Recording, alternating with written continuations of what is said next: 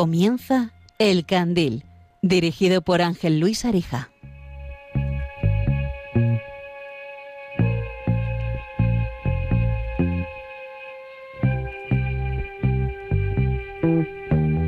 Quiero que veas el atardecer cuando el sol empieza a caer y tras él las farolas se encienden, el cielo se prende y se tiñe de tonos pastel. Que tengas el mundo a tus pies y también de montera.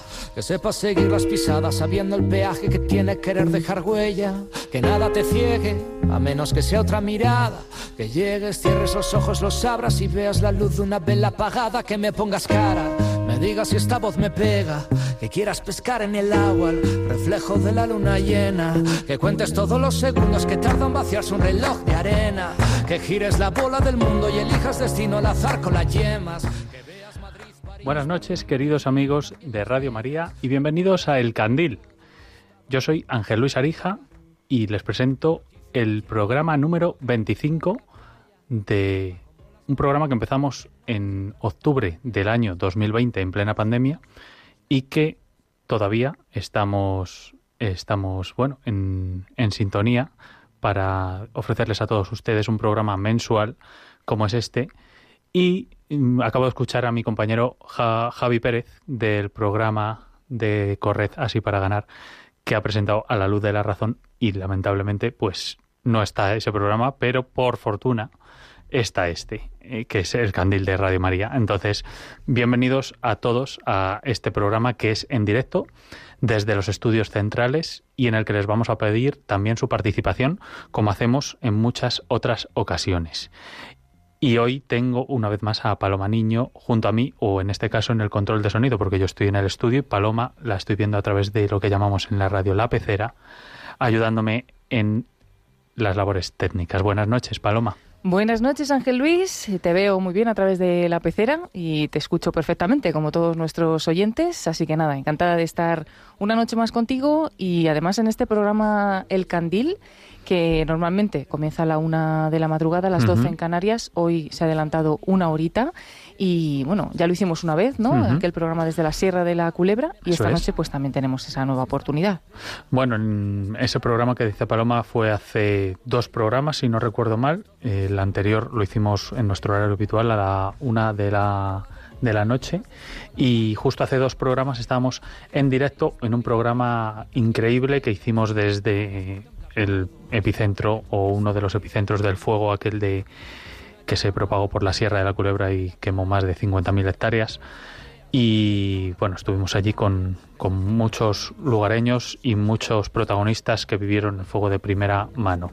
Y hoy queremos hacer no algo parecido, pero sí algo similar, puesto que vamos a hacer un programa también especial de dos horas y en este caso lo haremos en forma de programa recopilatorio, pero no como la antigua usanza, como se solía hacer los programas recopilatorios del verano, en el que no estaba en directo y estaban grabados y todo era enlatado, sino que estamos aquí en directo y les vamos a, a pedir su participación en el teléfono del directo enseguida, un poquito más adelante, cuando avancemos en el programa, en el 91 005 94 19. ¿De qué va a ir este programa de hoy del Candil? Enseguida se lo vamos a contar, pero principalmente vamos a hablar de un valor nuevo, que será el valor de la solidaridad. Venimos del de la responsabilidad, como estos últimos programas hemos ido contando. Y un histórico de estos últimos 24 programas, con hoy 25, sobre el resto de los valores que enseguida les vamos a contar y que, bueno, han tenido grandes colaboradores, periodistas, escritores, conferenciantes, médicos, mm, psicólogos, cantantes. Enseguida vamos a hacer un pequeño, un breve resumen de todos estos programas y les vamos a pedir que nos digan cuál es su valor favorito o cuál valor han echado en falta en estos últimos 24 programas, en estos últimos dos años y que les gustaría pues que abordásemos en algún programa venidero en el que tenemos nuevas sorpresas que todavía no puedo anunciar, pero las iré anunciando entre hoy y el siguiente programa de septiembre, antes de que empiece la nueva programación de Radio María en octubre. Ten- tenemos sorpresas también en el Candil, así que vamos con el sumario, Paloma.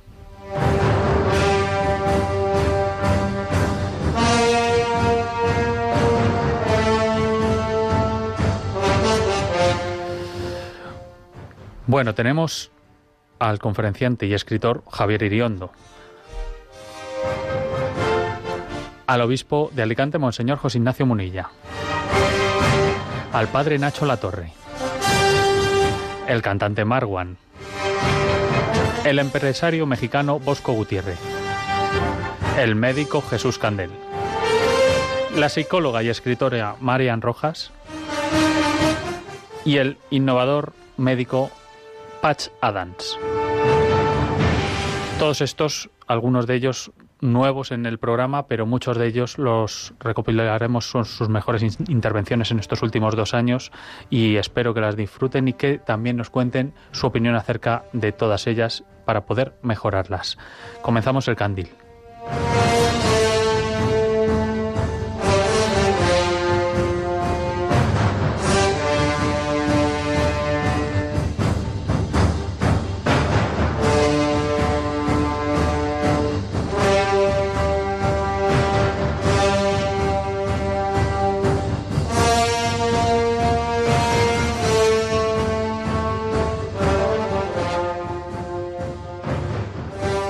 Están escuchando El Candil con Ángel Luis Arija.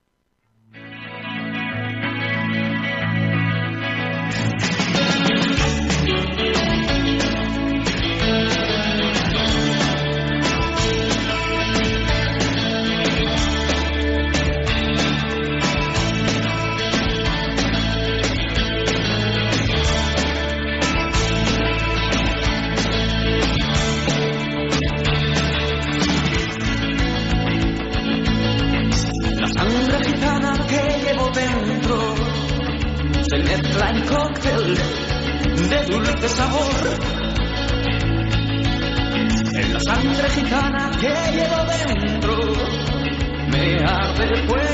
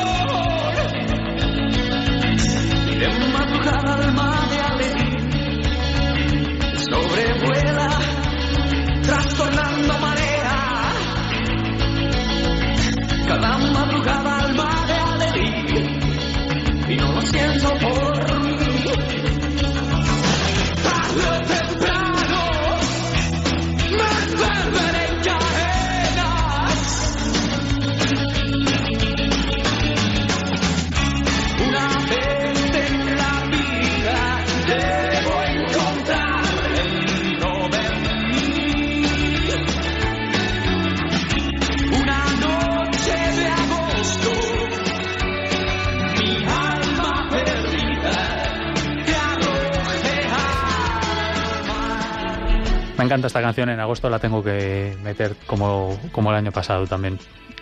Parece que tenemos un programa interesante, Paloma, y lo será aún más si ustedes nos ayudan a, comentar alguno de estos valores que vamos a introducir enseguida y que nos han llevado a hacer, bueno, un programa hasta ahora bastante digno, aunque está mal que yo lo diga. Pero, ¿cómo pueden participar para ayudarnos a, a hacer este programa, Paloma? Bueno, pues estamos deseando que participen, sobre todo porque, bueno, si es un programa recopilatorio, pues qué mejor que tener también a todos esos oyentes que nos han acompañado durante todo este tiempo. Y bueno, vamos a tener en todo momento abierto ese número de teléfono, el 91 005 9419 Estamos ya pendientes de, vuestras llamadas para que vayáis entrando y comentando, pues como bien decía Ángel Arija, cuál es ese valor eh, que más os gusta o que más os cuesta o que más, lucháis ¿no? por, por conseguir. Y bueno, pues estaremos atentos a vuestros comentarios y también pues, a los comentarios de los diferentes temas y valores que vamos a ir tratando en esta noche. Y no solamente por teléfono, sino que aquellos que os cueste un poquito más entrar en directo, pues tenemos también el número de WhatsApp. No solo para mandar un mensaje escrito de texto, sino que también pues podéis hacerlo en nota de voz, eh, un poquito breve para que nos dé tiempo a escuchar varias de ellas, pero bueno, ahí a lo mejor hay quien se atreve también y no lo hace por teléfono, pues al número de WhatsApp también puede hacerse en nota de voz 668 594 383 668 594-383. Pues desde ahora estamos esperando vuestra participación. Bien, y como ha dicho Paloma, pues también lo pueden hacer escribiéndonos un email a elcandil, arroba es al email de nuestro programa, el candil arroba radiomaria.es, para hablarnos acerca de algunos valores que, pues no, que no hayamos tratado o que hayamos tratado mm, de forma insuficiente según su criterio y nos los pueden explicar y así los comentaremos más adelante. Mientras tanto, vamos a recordar pues el primero, ¿no? Hemos hablado de muchos, pero con el que empezamos. Empezamos con el agradecimiento y si continuamos con la amistad, la autenticidad, la belleza, la bondad, la fidelidad, la justicia, la laboriosidad, la libertad, la paz, la responsabilidad y por último, que es el que empezaremos a narrar hoy, será el de la solidaridad. Pero deteniéndonos en el del agradecimiento o la gratitud, para mí es un valor fundamental y que implica a todos los demás, o por lo menos creo que es muy adecuado en aquel libro de Alfonso López Quintas en el que nos empezamos a basar en este programa titulado El libro de los grandes valores, me parece que es muy adecuado comenzar eh, un libro sobre valores con este, ¿no? Con el de la gratitud y el agradecimiento, o el agradecimiento. Entonces, hemos hecho un pequeño recopilatorio, un pequeño resumen acerca de, este valor y todas las o muchas eh, muchas de las personas que participaron en, en, estos programas que hicimos, si no recuerdo mal, tres, los tres primeros programas fueron acerca de esto. Entonces, tuvimos muchas intervenciones y colaboraciones como las del el propio padre eh, Alfonso López Quintás. Y vamos a recordar el modo de participar más tarde de nuevo, pero vamos a hablar sobre este valor.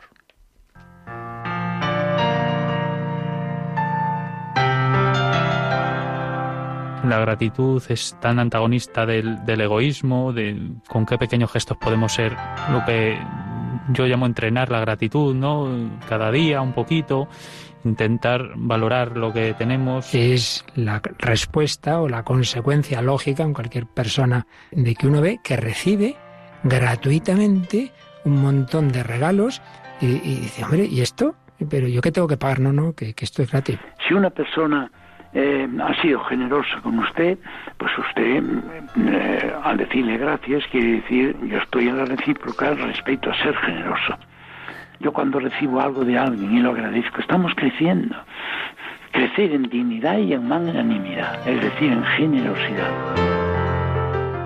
Y eso es lo que viene a decir Antonio Machado, ¿no? que es muy de agradecer quien viene, quien te ilumina, quien te trae nuevas ideas y quien te hace ver eso, eso que tú no ves.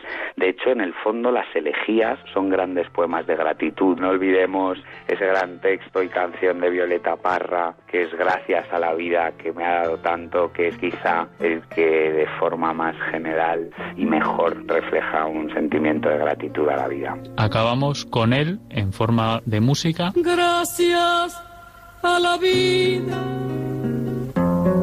que me ha dado tanto. Me dio dos luces que cuando los abro, perfecto distingo lo negro del blanco y en el alto cielo su fondo estrellado ¿Cómo lo haces tú en tus películas? ¿De qué manera? Creo que ayuda mucho el poner el objetivo no lejos, sino cerca. Es decir, no en lo extraordinario, sino en las vidas más ordinarias. A veces la decepción en la vida nos llega por esperar grandes acontecimientos y no percibimos la belleza cercana que a todos nos rodea, incluso en las situaciones más dramáticas. Las personas agradecidas suelen ser las que concentran la mirada en lo positivo, que a veces es algo pequeño, pero que destaca por encima de todo lo negativo. Y entonces viven de ese agradecimiento. Todos deberíamos cultivar un ratito al día la gratitud, dar gracias pues de todas las cosas positivas que tenemos en nuestra vida, que aunque no nos demos cuenta son muchas. Y pues un ejercicio muy simple pues puede ser al final del día tener un pequeño cuaderno donde cada día hagamos una pequeña reflexión y anotemos pues por ejemplo tres cosas por las que nos sintamos agradecidos. No tienen que ser grandes cosas ni grandes metas en la vida, pues sino eh, he abierto la nevera y tengo comida para poder comer, o tengo una cama cómoda donde poder descansar, o he disfrutado de un ratito agradable viendo la televisión con, con mi pareja o con mis hijos. No tienen que ser grandes metas ni grandes logros, sino pues dar gracias por las pequeñas cosas que cada día la vida nos regala. Ser una actividad de riesgo porque necesitan esa adrenalina en el cuerpo. Yo es que esa adrenalina la tengo con momentos sencillos de mi vida con un paseo con mi mujer por el campo, eh, un abrazo de un, hijo mío, eh, cosas súper sencillas, comer bien, es decir, hacerte una buena tortilla de patata, eh, darle ese punto y luego comértela, es decir, sé disfrutar de cada momento de la vida de cosas sencillas. Gracias por ayudarme a que se duerma, por el cariño, la paciencia cuando todo iba mal. Gracias por esas cosas que no se deben contar. ¿Con quién dirías tú que tenemos que ser agradecidos? Con Jesús, ¿Con Jesús? ¿Con Dios? sí, ¿Y qué me dices de tus papás y de tus amigos? también. ¿Con quién has sido tú agradecida? Con mis padres, mi hermano, mi familia y mis amigos. Claro, muy bien, muy bien. ¿Cómo das tú las gracias? Dándole un beso y un abrazo. Sí, está muy bien eso. Y Rodrigo, ¿es bueno cuando no das las gracias? ¿Cuando no das las gracias a una persona? No, no es bueno. Cuando damos las gracias, no sé si estáis de acuerdo conmigo los tres, nos hace estar más contentos y más, y más felices o no. Sí, sí. Y en cuanto nos hemos tenido que parar a pensar es cuando nos hemos dado cuenta de todo lo que ya tenemos. Nuestra familia, nuestros amigos, tenemos una casa, tenemos comida, tenemos luz, tenemos piernas para poder caminar, tenemos manos, tenemos salud, cosas que hemos dejado de valorar porque al tenerlas de forma diaria, pues ya no, ya no lo valoramos. Abrir los ojos por la mañana, ver la luz del sol y que no te duela nada, pero sobre todo tener a la familia bien, tener salud.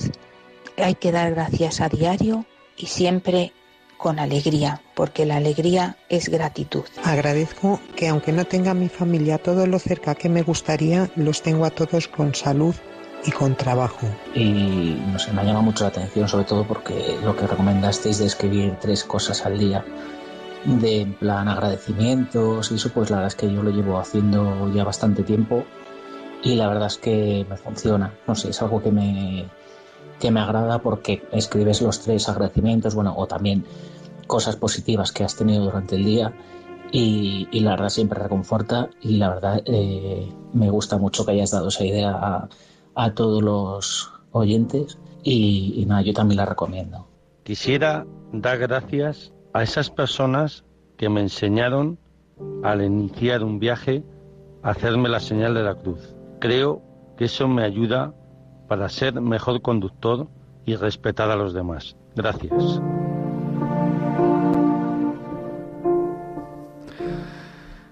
Qué bonito y cuánto se puede hablar del valor de la gratitud y, bueno, del agradecimiento. Bueno, es que ha participado tanta gente. Solo he apuntado unos cuantos aquí que se me habían quedado en el tintero, como ni más ni menos el primero que ha salido, que es el padre Luis Fernando de Prada, que es el director, además de Radio María, y también el que hemos comentado, que es el padre Alfonso López Quintás, ¿no? que es el filósofo y escritor de, de varios libros que lo hemos tenido en varios programas, a Vicente Serrano, el profesor de literatura, a Juan Manuel Cotelo, el director de cine, Mercedes Castillo Chinchilla, que fue que es psicóloga también en, aquí en Madrid, el médico Jesús Candel, que luego hablaremos de él, mis queridos Paula y Rodrigo, que participaron también en, en un programa, dos niños de 6 y 7 años por entonces, y Lucas, mm, Mari Carmen y Begoña en, en, un audio que también hemos, hemos recogido, eh, Eduardo Rilova, que es un conductor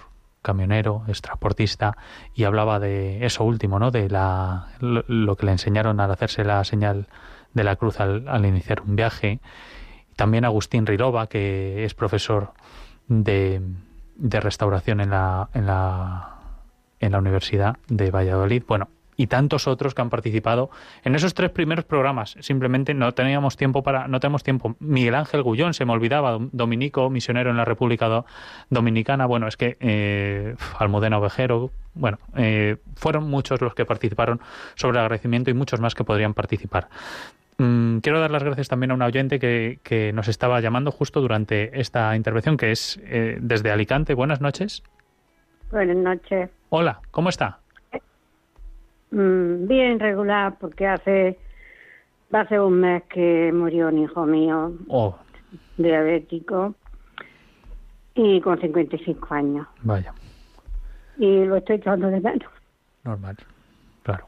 Valoro la familia y valoro como, he- valoro, como he dicho antes, que haya paz en el mundo y nos llevemos todos bien.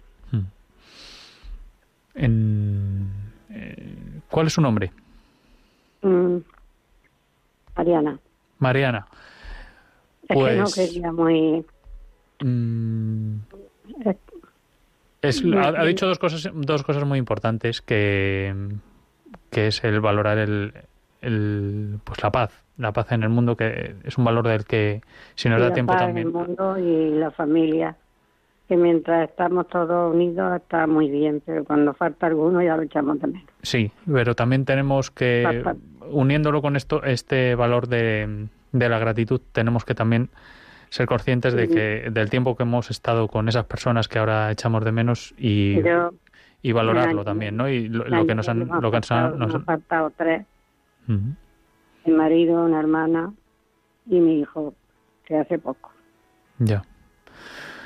Pues le agradecemos su intervención, Mariana, desde Alicante. Y bueno, pues ahí queda, ¿no? Esa, ese valor de la paz que, por supuesto, lo, lo tratamos hace con el padre eh, Amorós, si no recuerdo mal. Con Ignacio Moros, Con sí. Ignacio Morós y que nos habló mm, pues sobre todo de la Madre Teresa, ¿no? De, que es pues, un- el icono por excelencia de la, de la paz en el catolicismo y en, y en la humanidad. Y mm, quería, pues bueno, eh, dejar no a un lado la- el, el valor de la gratitud para irnos con el siguiente valor, que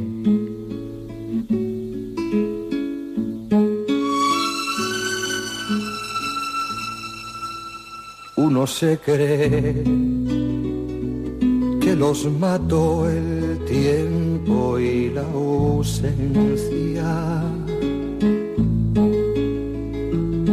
Pero su tren vendió boleto de ida y vuelta. Son aquellas pequeñas cosas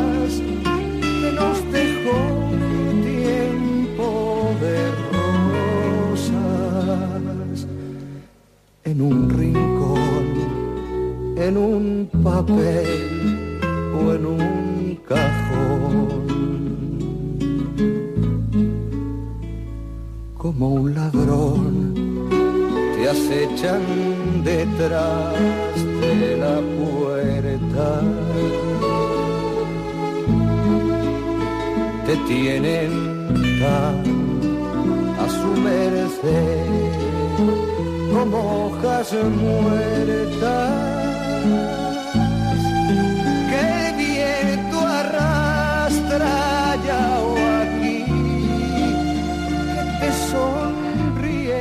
Bueno, nos reíamos Paloma y yo porque me queda un poco a medias con, con- la idea, pero les decía que tuvimos muchas más intervenciones acerca de la gratitud y colaboraciones como estas de, de Quintas. Y bueno, en radiomaria.es pueden escuchar todos los podcasts de estos programas, de estos tres primeros y de todos los demás, no solo del Candil, sino de toda la programación de Radio María, en radiomaria.es. Allí van a podcast y pueden buscarlos por temática, por nombre, por director o por bueno, pues en este caso valor, la amistad, eh, la autenticidad, como es el que, del que vamos a hablar ahora. Y les recuerdo que pueden participar, como acaba de hacer Mariana desde Alicante, en el 91 005 94 19. 91 005 94 19 para que nos cuenten cuál es su valor favorito o del que le creen que deberíamos hablar. Ahora nos vamos a centrar en el de en el valor de la autenticidad. Y a este le tengo un especial cariño porque está uno de los conferenciantes, uno de mis conferenciantes favoritos, que es Javier Iriondo, escritor y fue deportista de élite en su momento y ha escrito pues una infinidad de libros, ¿no? De hecho, hace poco una compañera de Radio María, Marta Camba, me mandó un precisamente una fotografía que en la que su hija estaba leyendo uno de esos libros. Y bueno me, hizo especial ilusión no porque decía me he acordado mucho de ti porque trataste a Javier Iriondo en uno de los programas que era el de la autenticidad y era pues un libro que se llamaba La vida te está esperando no Javier Iriondo es mm, no un conferenciante cualquiera, sino que bueno, pues trabaja muy bien los valores mm, humanos y en este caso nos habla de qué es la autenticidad. ¿Quién has tenido que ser para tus padres? ¿Quién has tenido que ser para encajar? ¿Quién has tenido que ser para que no te rechacen en el entorno? ¿Quién has tenido que ser pues, en tu entorno, a los amigos, en el trabajo? A veces hay circunstancias y tenemos un mundo alrededor, marketing, como dices, que nos empuja a comportarnos de una manera concreta y a veces nos empuja y nos saca de la esencia, porque tienes que ser de una manera o tienes la obligación de ser feliz, que es una de las cosas que parece hoy en día, que parece que la felicidad se ha convertido o es la tiranía de la positividad, ¿no? Como que no puedes tener un mal día, hmm. tienes que mostrarte siempre contento y feliz para poder encajar. Bueno, pues eso es precisamente ir en contra de la autenticidad. La autenticidad es darte permiso para ser tú, es decir, puedo ser yo, con todos mis defectos, mis imperfecciones, mis caídas y mis fracasos, puedo ser yo, porque si tengo que estar fingiendo y comportarme como otra persona para encajar, esa es la mejor manera para estar amargado de la vida y ser infeliz, porque entonces es como que estás ocultando una parte de ti. Estás ocultando, pero es como que rechazas algo de ti que no quieres que se vea, que no quieres que otros descubran, ¿no? Y estoy ocultándose algo, pero eso es como rechazar un riñón, como rechazar un hígado, estás rechazando una parte de ti. Desde que tú no aceptas y tú no integras todo lo que tú eres en, en realidad, cuando no te, pues no te aceptas, no puedes ser auténtico. Entonces, autenticidad tiene que ver con la valentía de mostrarnos a nosotros mismos, con la valentía de mostrar nuestras emociones. Mm. Eso no tiene que ver con ser un lamento con patas, sino para ser auténtico hace falta ser valiente, porque mucha gente va fingiendo constantemente para poder encajar y luego llega a casa y paga las consecuencias porque está siendo un personaje. Y hoy en día eh, necesitamos dosis masivas de autenticidad, porque tenemos un mundo de superficialidad increíble para poder aparentar. ¿Qué vemos en las redes? Bueno, lo que vemos es constantemente gente cortando, copiando, pegando, colorando y editando su vida para parecer otra cosa, para intentar...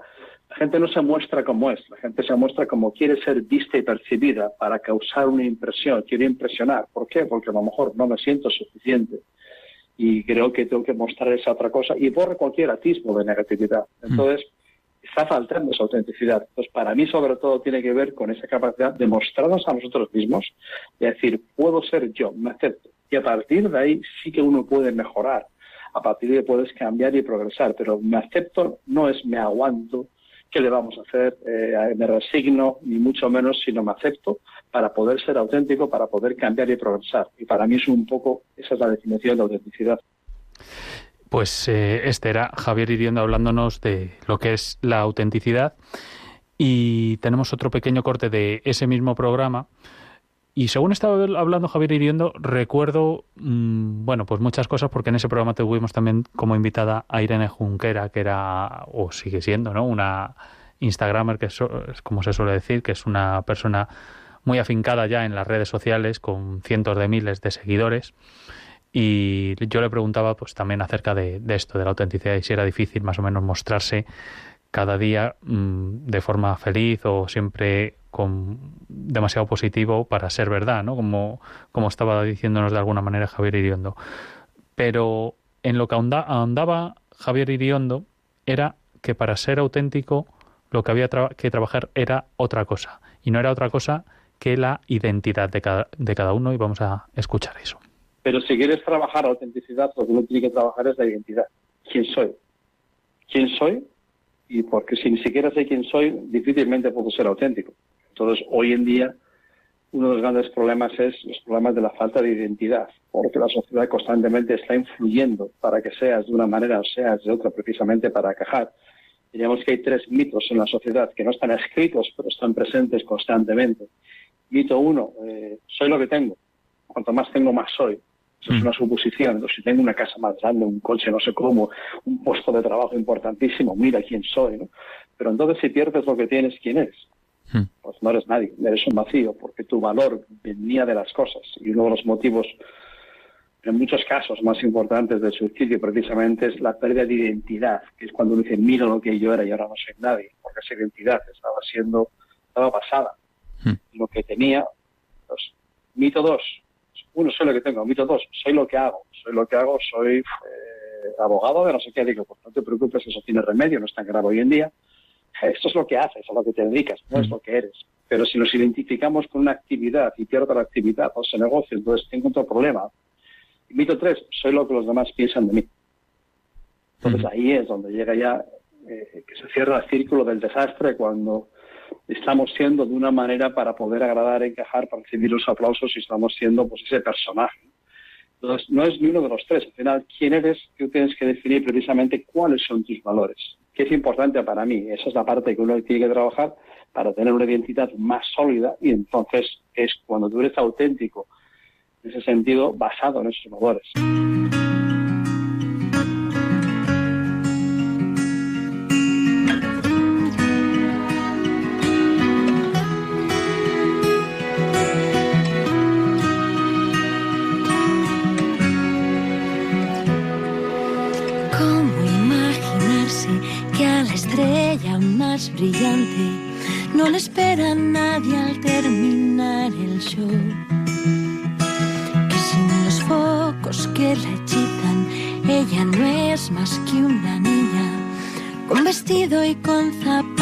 De tacón. Y cuando vuelve al camerino, se acurruca en el pasillo y se siente de repente un personaje sin autor, tan radiante en las revistas y no tiene quien le diga que sin maquillaje está mucho mejor. ¿Cómo pudo ser tan tonta de olvidar qué es lo que importa? Las estrellas de un hotel no dan calor. Y cada noche en el espejo le pregunta su reflejo, ¿tú quién eres y qué has hecho con aquella que fui yo? Esa chica un poco loca que solía estar cantando por el barrio, esa chica tan con el pelo alborotado, no llevaba en los bolsillos más que el aire del verano. Y ahora que lo tiene todo. Pasa las noches llorando.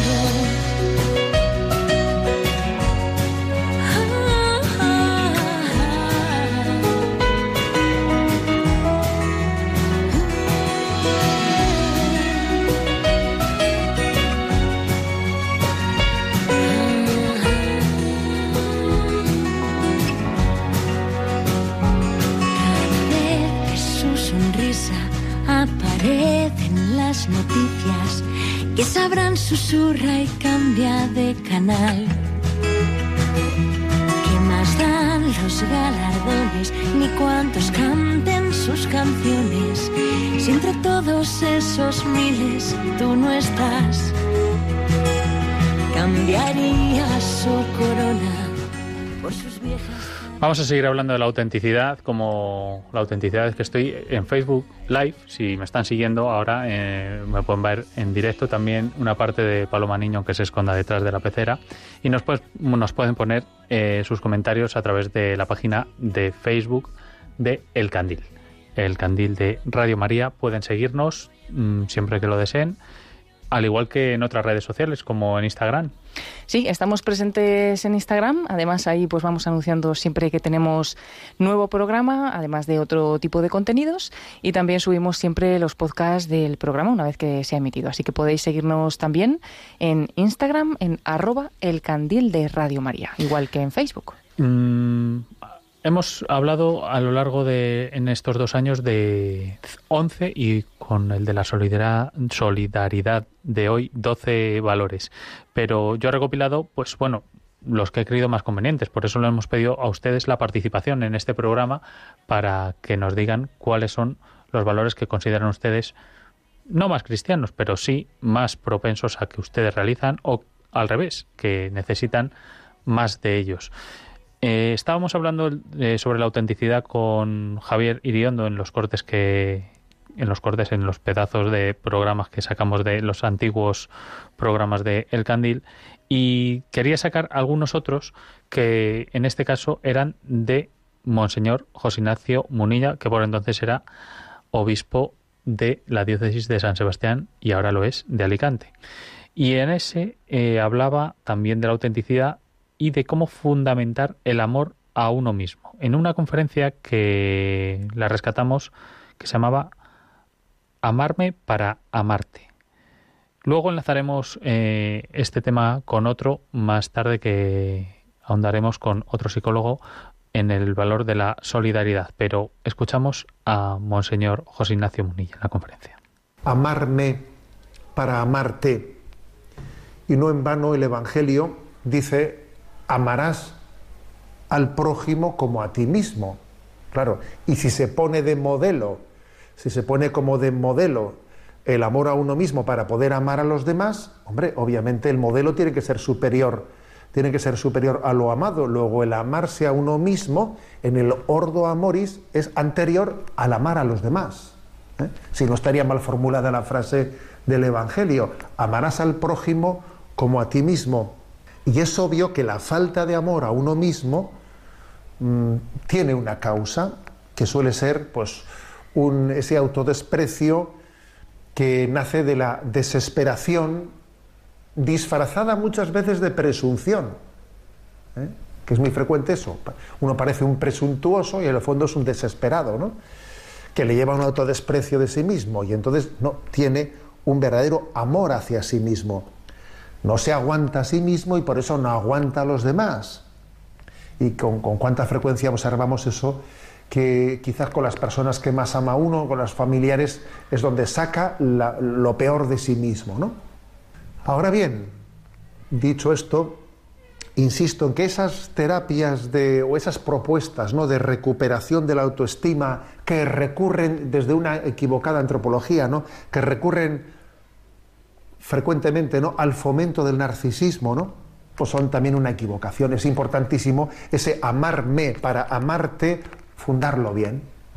Y, esa especie de recurso al narcisismo para amarte más a ti mismo es, es, eh, precisamente caer en la frustración, porque cada vez eh, desde el narcisismo cada vez uno se quiere menos a sí mismo. ¿eh? Recuerdo, por ejemplo, muchos spots publicitarios, ¿no? Que vienen a decir, tú te lo mereces, regálate a ti mismo ese coche, ¿no? Date un homenaje, ¿eh? ese tipo de términos que se dicen, ¿no? Mm, bueno, pues eh, todos ellos son signos de, de, una herida narcisista que no es capaz de fundamentar bien el amor hacia uno mismo. ¿Cuál es la propuesta cristiana? El amarme para amarte. Bueno, la gran novedad del cristianismo es dónde está la fundamentación de ese amor a uno mismo. La fundamentación de ese amor a uno mismo está en el amor de Dios. Dios no hace basura. Repito, Dios no hace basura. Luego, Dios a mí me ha hecho digno y amable, digno y amable. Soy único e irrepetible para Dios. Me ha amado desde toda la eternidad y entonces eso funda mi autoestima. Es algo clave, ¿no? Esta es una gran aportación del cristianismo. La autoestima no nace del yo, mi, me, conmigo. No nace de ese pienso, luego existo. No, nace del soy amado, luego existo. Luego soy amado, luego soy digno, ¿no? La dignidad, la dignidad del hombre nace, ¿eh? de, nace de la creación de Dios. Por lo tanto, la propuesta cristiana es la de San Hipólito, que en la refutación a las herejías dijo esta frase, conócete a ti mismo mediante el conocimiento de Dios que te ha creado.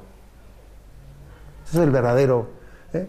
punto de partida. Conócete a ti mismo, sí, sí, pero conócete a ti mismo mediante el conocimiento de Dios que te ha creado y sabrás que eres digno. Ha sido una noche larga, pero mira, las nubes ya se han ido y hoy va a ser un día increíble. Levántate, ya ha salido el sol, un día nuevo te espera ya. Olvídate del antes de ayer, solo te tienes que preocupar de ser feliz, de disfrutar, de sonreír. De nada, nada más.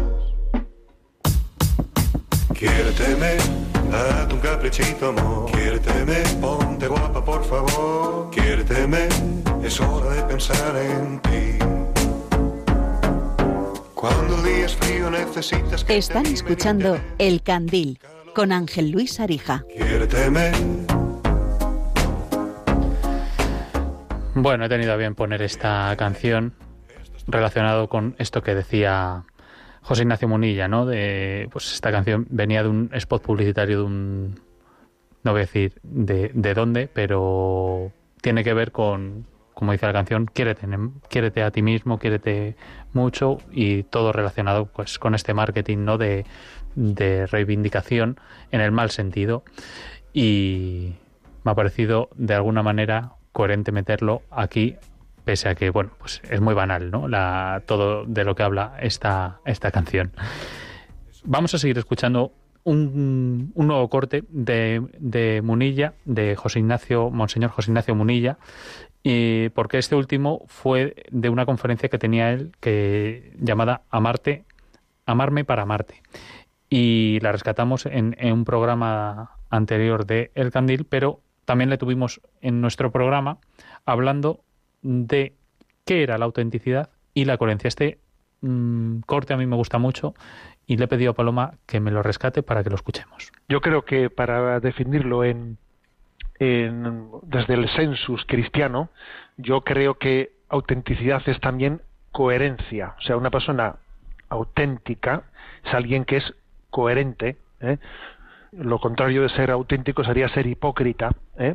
Entonces, por ejemplo, pues alguien que es auténtico, coherente, es alguien que conjuga lo que siente, lo que piensa, lo que dice y lo que hace, ¿eh? o sea, esas cuatro, esas cuatro facetas, ¿no? Pues digo, a ver, alguien tiene unos sentimientos que conjugan con su pensamiento, que conjugan con lo que dice y con lo que hace. Bueno, es una persona coherente, ¿no? Y, y, yo creo que esa coherencia, pues en nuestro lenguaje habitual se dice, jo, esta es una persona auténtica, ¿eh? en el sentido de que no hay en ella doblez, ¿eh? O sea, sabes, le ves venir, ¿eh? Le ves venir, o sea, eh, pues porque tiene una sencillez de planteamiento en su vida. Quizás la palabra auténtica supone también la posibilidad de que, aunque proceda con buena conciencia, con buena conciencia, puede ser que se equivoque, ¿eh? puede ser que se equivoque, pero aunque se equivoque, digamos, actúa de buena conciencia, ¿eh? buena de, de conciencia en, el sentido de que es, es eh, sincera con lo que siente, con lo que piensa, con lo que dice, con lo que hace, o sea, tiene esa coherencia. Entonces, digamos que desde esta perspectiva sí es un valor cristiano, uh -huh. aunque hay que añadirle algo que luego uno tiene que procurar, que no únicamente ser, ser sincero con lo que en su conciencia ve, sino también hay que intentar educar la conciencia, educarla, para que se ajuste a la verdad. ¿eh? O sea que aparte de ser auténtico, también hay que ser verdadero. Yeah. Está bien ser auténtico, pero luego hay que eh, luego es muy importante hacer el esfuerzo de que pues mi, mi forma coherente de ver la vida se ajuste, ¿eh? pues en nuestro caso a la revelación de Jesucristo, ¿no? Hmm. Que Jesucristo nos descubre, le descubre al hombre lo que es ser hombre. Luego sí es un valor cristiano. Esto me recuerda mucho a, se ve por redes sociales muchas veces, frases de, gente histórica muy, bueno, pues muy ilustrada o, que ha ilustrado a, a, muchas culturas, como ha podido ser mmm, Mahatma Gandhi, ¿no? Y hace poco vi una de ellas que se parece mucho a esto que está diciendo Monseñor José Ignacio Monilla, pero en lugar de como valor, como estado ya que Gandhi decía que la felicidad es cuando lo que piensas, lo que dices y lo que haces están en armonía. Monseñor José Ignacio Munilla nos hablaba del valor de la autenticidad, pero Gandhi también nos hablaba de que eso nos puede llevar a un estado no solo de que no solo que el valor sea bueno en sí mismo, sino que ese estado ese, ese valor nos puede llevar a un estado de felicidad, ¿no? Bueno, se van uniendo piezas poco a poco con todos con todos los valores. Además de a Monseñor José Ignacio Munilla, también tuvimos a, a, Nacho Latorre, que fue muy interesante, el padre Nacho Latorre, que nos contaba algo mmm, acerca de que la autenticidad, bueno, de la autenticidad y de ponerse en verdad, que tiene mucho que ver con la sinceridad. Bueno, em, yo, yo creo que al final se trata de, de ponerlo todo en, la luz de la verdad. Y, y, esto cuesta mucho. Y, ya antes de con el prójimo, con el mismo Dios. A veces nos ponemos de cara a Dios y pues sacamos, como decía este compañero, pues estas falsas identidades, ¿no? Pues lo que hago, eh, mi currículum, mi cartilla, mis éxitos, mis logros, mis estas cosas, ¿no? Estos carnes falsos, ¿no? Como las películas de detectives, que pues la falsa identidad, ¿no? Al final el Señor lo que quiere es que, nos mostremos eh, delante de Él con un corazón mm, abierto, totalmente abierto. Eso no quiere decir validar cualquier eh, cosa, cualquier pensamiento, cualquier sentimiento, sino al revés, ponérselo en sus manos. Entonces, a veces, cuando rezamos, pues eh, nos agarramos todavía a ese resquicio de, no, pero en el fondo esto no lo quiero hacer, o, o este no soy del todo yo, y, y, entonces, bueno, pues eh, el ponerse en verdad, Señor, eh, esto es lo que está pasando por mi alma, esta es mi tentación, este es mi miedo, esta es mi dificultad. Yo creo que en ese sentido los sentimientos no tienen que ser la guía, pero sí que son lugares donde uno recibe información y entonces, bueno, pues ponérselos ante el Señor. ¿no? Hmm. Eh, esto, es lo que está, esto es lo que está pasando, Señor, pero sé que, que, tu plan es mayor, ¿no? que el amor está por encima de esto. Y entonces, eh, cuando nos ponemos así en verdad delante del Señor, pues es también donde tenemos las fuerzas. Y luego, hmm. pues uno también se relaciona con autenticidad con los demás. No quiere decir decir todo, eh, contar a los cuatro vientos todas las cosas que pasan por mi corazón, sino ser limpios, transparentes. Es como una pecera. ¿no? Uno, mm. uno, ve una pecera que es transparente y ve el pez que está dentro, pero mm. dentro no pasa cualquiera. A la pecera pasa quien, quien quiere uno, ¿no? Eh, pues uno deja pasar a su corazón pues al Señor y a poquitas personas más escogidas, pero al menos uno se muestra transparente. Mm. Esto es para mí la, la autenticidad.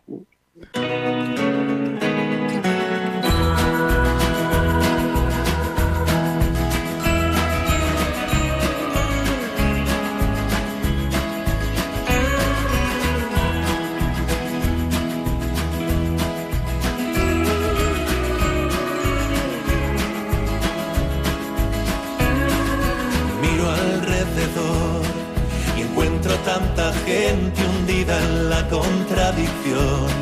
Sonrisas de Instagram con tanta pena en su interior. Fragmentos de poemas míos en la superpop. ¿Y quién coño soy yo? Si todos tienen miedo a la palabra cantautor. Las radios venden música enlatada al por mayor dice un productor, Maruán te falta un reggaetón, nunca cambiaré. Pues esta canción, esta melodía que están escuchando, pertenece a El viejo boxeador, que es el primer round del mismo nombre. Es una canción que habla sobre la autenticidad a pesar de la tentación de ser otro para encajar. Bueno, pues teníamos a, mm, a Marwan, que es un cantautor, y lo tuvimos en pues, un programa de, del Candil también, de hace algún tiempo, de hace algunos meses. Y nos, nos decía Marwan, siento que en este mundo de redes sociales tan superficial estamos todos demasiado pendientes de las pantallas, del éxito, del ego, y tenemos tanta presión por encajar que no acabamos optando por lo diferente y nos diluimos en lo común. No atendemos a nuestra esencia, a lo auténtico creyendo que si encajamos recibiremos atención. Vamos a escuchar cómo hablaba Marwan en nuestro programa sobre el éxito y de ser fiel a ti mismo. A veces nos volcamos demasiado en la idea de éxito como cubrir unas metas o llegar a un logro determinado y traducimos eh, como que si no alcanzamos ese logro, nuestra vida no es feliz. Lo traducimos como si fuera sinónimo de felicidad el conseguir un logro. Y yo tengo la sensación de que lo, que, lo importante es disfrutar con lo que uno hace, eso es lo primordial, independientemente de la llegada que tenga. Evidentemente, lo que te digo, ¿no? Pues está la pata esa de que, de que si es tu trabajo, pues tiene que tener una llegada X y un consumo X para, pues, para que se te dé vivir, ¿no? Como es normal. Y eso también le preocupa a la gente porque, porque el trabajo es importante, pero, pero que no sea solo, solo, solo, solo es el objetivo, ¿no? Porque uno al final eh, cultiva arte o escribe canciones, escribe poemas porque lo ama y porque disfruta con ella y porque quiere conectar con otra gente, porque quiere comunicar cosas, porque quiere hablar de su vida, porque, porque la vida es algo que no entendemos y a través de las canciones se hace un poquito más asequible un poquito más abordable y, y no hay que perder el foco, ¿no? A veces ya dejar importar eh, el contenido y solo importa el resultado, ¿no? Y, y- y creo que perdemos por ahí mucho mucha energía y nos perdemos a nosotros mismos en el fondo, porque yo creo que prácticamente todo el mundo empieza haciendo canciones porque lo ama, ¿sabes? Y a veces simplemente ah, lo que acaba es haciendo canciones para obtener un estatus o para seguir manteniendo un estatus y eso creo que no puede ser. Bueno, uno, uno sabe, ¿no? Uno ha ido eh, bebiendo de diferentes fuentes, ¿no? Eh, que son las que a uno le- lo estimulan para, para crear y todo depende de dónde, hacia dónde tengas dirigido el foco si lo diriges hacia adentro y hacia y a hacer caso a atender a aquellas cosas que tú tienes dentro y que te quitan el sueño o que te dan la vida y que te remueven y que te conmueven de verdad tanto para bien como para mal, tú estarás atendiendo a tu esencia. Si tú estás mirando hacia afuera, hacia lo que está de moda, hacia lo que sabes que, que va a traerte un rendimiento económico X o cualquier cosa, pues estás mirando hacia afuera. Entonces, pues eh, se puede hacer o una cosa o la otra o las dos, que es atender a lo que está dentro y en función de lo que está dentro ver cómo lo podemos casar con lo que está afuera y hacer algo algo que a lo mejor encaje, pero siempre cubriendo tus expectativas principalmente, que son las tuyas eh, como, como artista y como las de tu niño interior y las de tu niño creador, ¿no?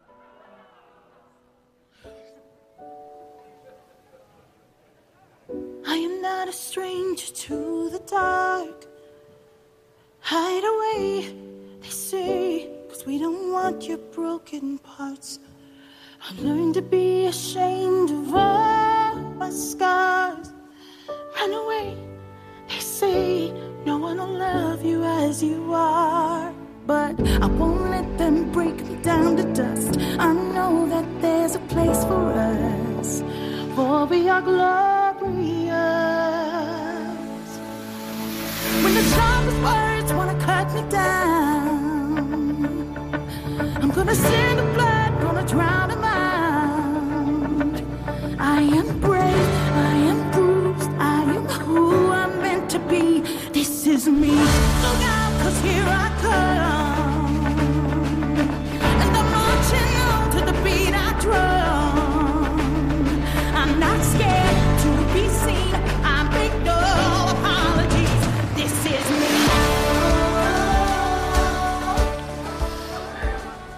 Esta canción se llama This Is Me y es uno de los principales temas de la película El Gran Showman, que es una película que le gusta mucho a Paloma y la he metido mm, esta, esta música gracias a, gracias a ella, que me la ha recomendado y a mí también me gusta, ¿eh? tengo que decirlo, Paloma. Sí, recomiendo la película y recomiendo toda la banda sonora, ¿no? Pero esta es una de las canciones, sobre todo también, que tiene que ver con lo que estamos hablando esta noche. Sí, bueno, el gran, el gran Showman es un musical que celebra el nacimiento del show business que, y cuenta la historia de, bueno, pues Pete Barnum, que es el, protagonista, que fue un visionario showman y empresario del circo que surgió de la nada para crear un espectáculo que se convirtió en un pues una sensación mundial y que fue conocido como el mayor espectáculo de la Tierra.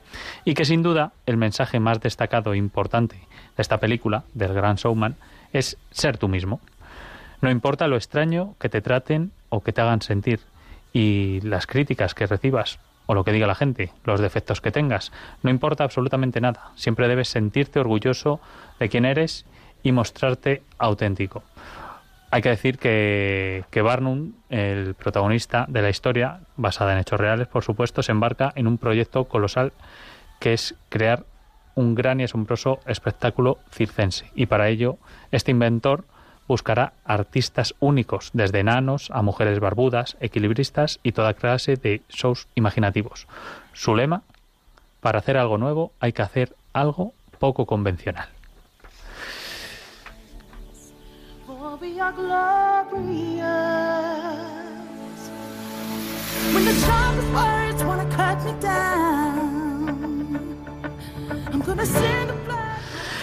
Y daría para mucho más también este, este valor de la autenticidad. De hecho, dio para mucho. Creo que dio también para tres programas, si no me equivoco, Paloma. Pero vamos a embarcarnos en otro que es tan importante o tan valioso como este último, y es el de la libertad. Entonces, mm, removiendo en nuestro archivo, hemos encontrado pues a, a Bosco Gutiérrez, que sacamos una conferencia que fue pues muy escuchada también en, aquí en, Radio María y que me preguntó mucha gente por él. Es una conferencia ya antigua que dio en México y este es un empresario mexicano que fue secuestrado. Nos habla mm, de su cautiverio. ¿Recuerdas, Paloma? En, recuerdo que fue en una celda muy pequeña, no recuerdo si de un metro y medio por un metro y medio o poco más. Mm, poco más o menos por, Sí, por- más o menos eh, así esa celda, pero bueno, para imaginarnos pues un espacio muy pequeño Sí. en el que fue capturado, fue llevado hasta allí, pues lo secuestraron, ¿no? Ujú. Una- un día, creo que era- recuerdo que era al salir de misa, Ujú. lo secuestraron, lo metieron en un coche, le taparon los ojos y le llevaron a, a un lugar pues eh, extraño, eh, donde no, no sabía dónde estaba, oscuro y eso, pues muy pequeño. La conferencia es mm, muy larga porque duraba, pues, mm, no sé, más de una hora, hora y media, dos horas, pero mm, hemos cogido un pequeño fragmento, mm, unos diez minutos de, de esa entrevista y queremos que compartirla con ustedes como en aquel momento cuando se emitió en el programa. Y eh, en ese momento ya nos cuenta pues la desesperación que estaba sufriendo porque ya la habían secuestrado, solo veía una luz, eh, no sabía muy bien dónde estaba, estaba aturdido y estaba con las defensas, sobre todo mm, psicológicas, la moral le estaba eh, decreciendo a niveles agigantados. Entonces empieza, eh, pues, de alguna manera, la recuperación, por así decirlo. Como estamos hablando del valor de la libertad, hemos mm, tenido a bien meter este, este pequeño corte mm, o, gran corte, porque es el que más dura del programa, que son 10 minutos, pero eh, merece la pena, eh, de Bosco Gutiérrez y la primera victoria con el whisky. Esa depresión me llevó a estar 16 días tirado en el suelo, desnudo y obviamente en unas situaciones muy desagradables porque ellos apagaban la luz, la prendían, estaba dos, tres días a, oscuro, a oscuras, después prendían a ratitos. Había un foco amarillo adentro sumergido en pintura amarilla, no sé por qué así lo hicieron, tipo caballeriza, así amarillo. Y ellos me dejaban un plato con unos panes y un pedacito de jamón y el, obviamente la cubeta del agua. Yo tomaba a ratitos agua, a ratitos un poquito de pan, a veces comía, a veces no comía, me fui debilitando hasta llegar a unas situaciones verdaderamente infrahumanas de querer yo morirme, de decir, mira, el cuate que está aquí adentro, yo oscuro, no veo nada, desnudo, no tiene nada que ver con lo que yo soy. Este no es Bosco Gutiérrez. Yo soy arquitecto, tengo un despacho, tengo una familia, tengo una esposa, tengo unos hijos y ahorita no tengo ni despacho, ni esposa, ni hijos, estoy solo. ¿Qué tal si ya me morí? Yo decía. Una de mis alternativas internas en la lucha de dos voces que empiezan a dialogar entre una voz lógica que dice, no seas estúpido, estás secuestrado, abre los ojos. Hay otra voz que te dice, ¿qué tal Bosco si ya te moriste? Oye, pues igual ya te moriste. Entonces decía, mira, no es el cielo no, porque pues no es, ¿no? El infierno pues tampoco, porque todavía quiero a Dios. Pero a lo mejor es el purgas. Y a lo mejor aquí me va a quedar mil años. Y dice, qué idiota fui, ¿cómo no aproveché esos años sagrados? Ya me aventé aquí mil años en el purga- Y luego el otro cuate decía, no, no seas idiota, hombre, te secuestraron, acuérdate, que te fuiste a misa, que te aprendieron. Entonces, esa era la lucha de una mente confusa, en oscuridad, desnuda. Y llegó un momento en situaciones infrahumanas así de verdaderamente aventado como yo imagino a veces al hijo pródigo ahí entre los puercos, ahí entre porquería ol- oliendo horrible, no había drenaje, había un hoyo ahí. Y obviamente el excusado, pero ya ni me paraba ni me sentaba en el excusado, yo ahí ya hacía mis necesidades abajo en el suelo. En ese momento, uno de los guardianes, pasado ese tiempo que yo, para mí fue un tiempo enorme y corto que no recuerdo, pero sí muy débil, que yo fui como que perdiendo la capacidad de análisis y de estar, empecé a irme. Un guardián se asoma por la puerta, yo creo que temeroso a que su mercancía se le fuera, toca en la ventana, abre, bueno, abre la ventana y aparece un encapuchado, prende la luz y con un papel en la mano, con un plumón grande pone, Viva México. Hoy es 15 de septiembre. Yo le quedé viendo, pues, ¿qué? qué? Pues, que me vale madres. me dijo, hoy, así escribiendo, puede usted tomar lo que quiera. Y me hace así. Dijo, "Y, pues, siguiendo el juego irónico del tipo, dije, pues, me dijo, como diciendo, ¿qué quiere? Y le di, yo tenía, me acuerdo, un vasito de poliestireno blanco flotando en la cubeta. Es donde yo agarraba como jicarita el agua de la cubeta para tomar. Le dije, ¿me va a dar vaso de vidrio? ¿O me va a dejar aquí el vaso de poliestireno? Porque si es vaso de vidrio, sí me echo un trago, si no, no. Y me hace, pues órale.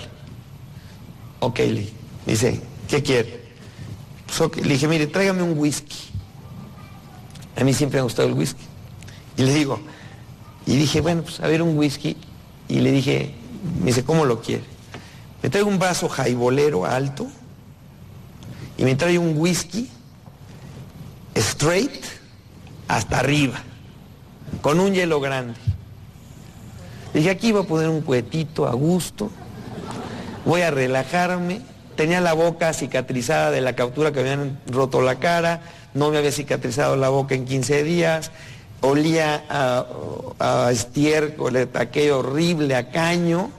Estaba yo desalentado y dije, mira, un olor diferente, fresco, me limpio con whisky la boca, hago buches, me la trago, me duermo, me relajo, delicioso. El tipo todavía me dice, ¿qué marca? Le digo, Chivas, valga aquí la publicidad. Y total, se va, ¿no? Apaga la luz. Y todo la normalidad. Y digo, Dios mío, no vaya a ser mentira lo del whisky. Porque si es mentira, me muero. Ahora sí, lo necesito. Este es vital para mí. Sin el whisky yo me muero. Y empecé a atesorar el whisky de una manera, el whisky era como recuperarme, como ilusionarme de nuevo por algo en la vida que había yo perdido la ilusión. Tontería lo del whisky, pero en fin, a, los tres, a las 3, 4 horas que yo le calculo, nunca supe cuánto tiempo, llega este señor encapuchado y pone el whisky en la repisa de la puerta a tres metros de distancia sobre mí. Y digo, pues tres metros no es nada de aquí a donde está la botella de agua. Además voy por un traguito. El whisky estaba lleno hasta el borde. Y este, y bueno, me tardé muchísimo en ir por él porque el whisky estaba a tres metros de distancia. Yo no podía caminar. Yo llevaba 16 días echado en un rincón desnudo, sin caminar, entumido, que no podía ni pararme. Entonces me arrastro los tres metros, cojo el whisky y me regreso como animalito con su presa hasta atrás del cuartito y, dijo, esto me lo voy a chiquitear, me lo voy a disfrutar, pero hasta el último sorbo, porque es vida para mí. Entonces dije, mira, empecé a olerlo y empecé lo que yo le llamo el culto al whisky. Lo olía, me lo repasaba por el cachete, por la herida de la boca, por la nariz, delicioso, así fresco, ¿no? Algo nuevo de sabor, algo, un olor diferente. Y cuando estaba en, en ese culto, ¿verdad? Esas dos voces que les digo, mi conciencia, la voz de Dios, o como quieran ustedes llamarle, pero empieza la voz retadora que me dice, Bosco, ofréceme el whisky. Yo, Dios mío, te ofrezco lo que quieras, te ofrezco estar aquí, eso no depende de ti. Te ofrezco no ver a mi familia. Me decía, eso no depende de ti, no te hagas tonto. Ofréceme el whisky. Quiero un sacrificio tuyo, a ver si eres tan hombrecito. De, esa- de esas conciencias retadoras que seguramente ustedes han tenido de hasta, hasta inclusive abusadoras a veces, ¿no? A ver, a ver, ¿tú harías esto? A ver si te animas. Ofréceme el whisky. Es que es vida para mí. Ofréceme el whisky. Es que lo necesito. Ofréceme whisky.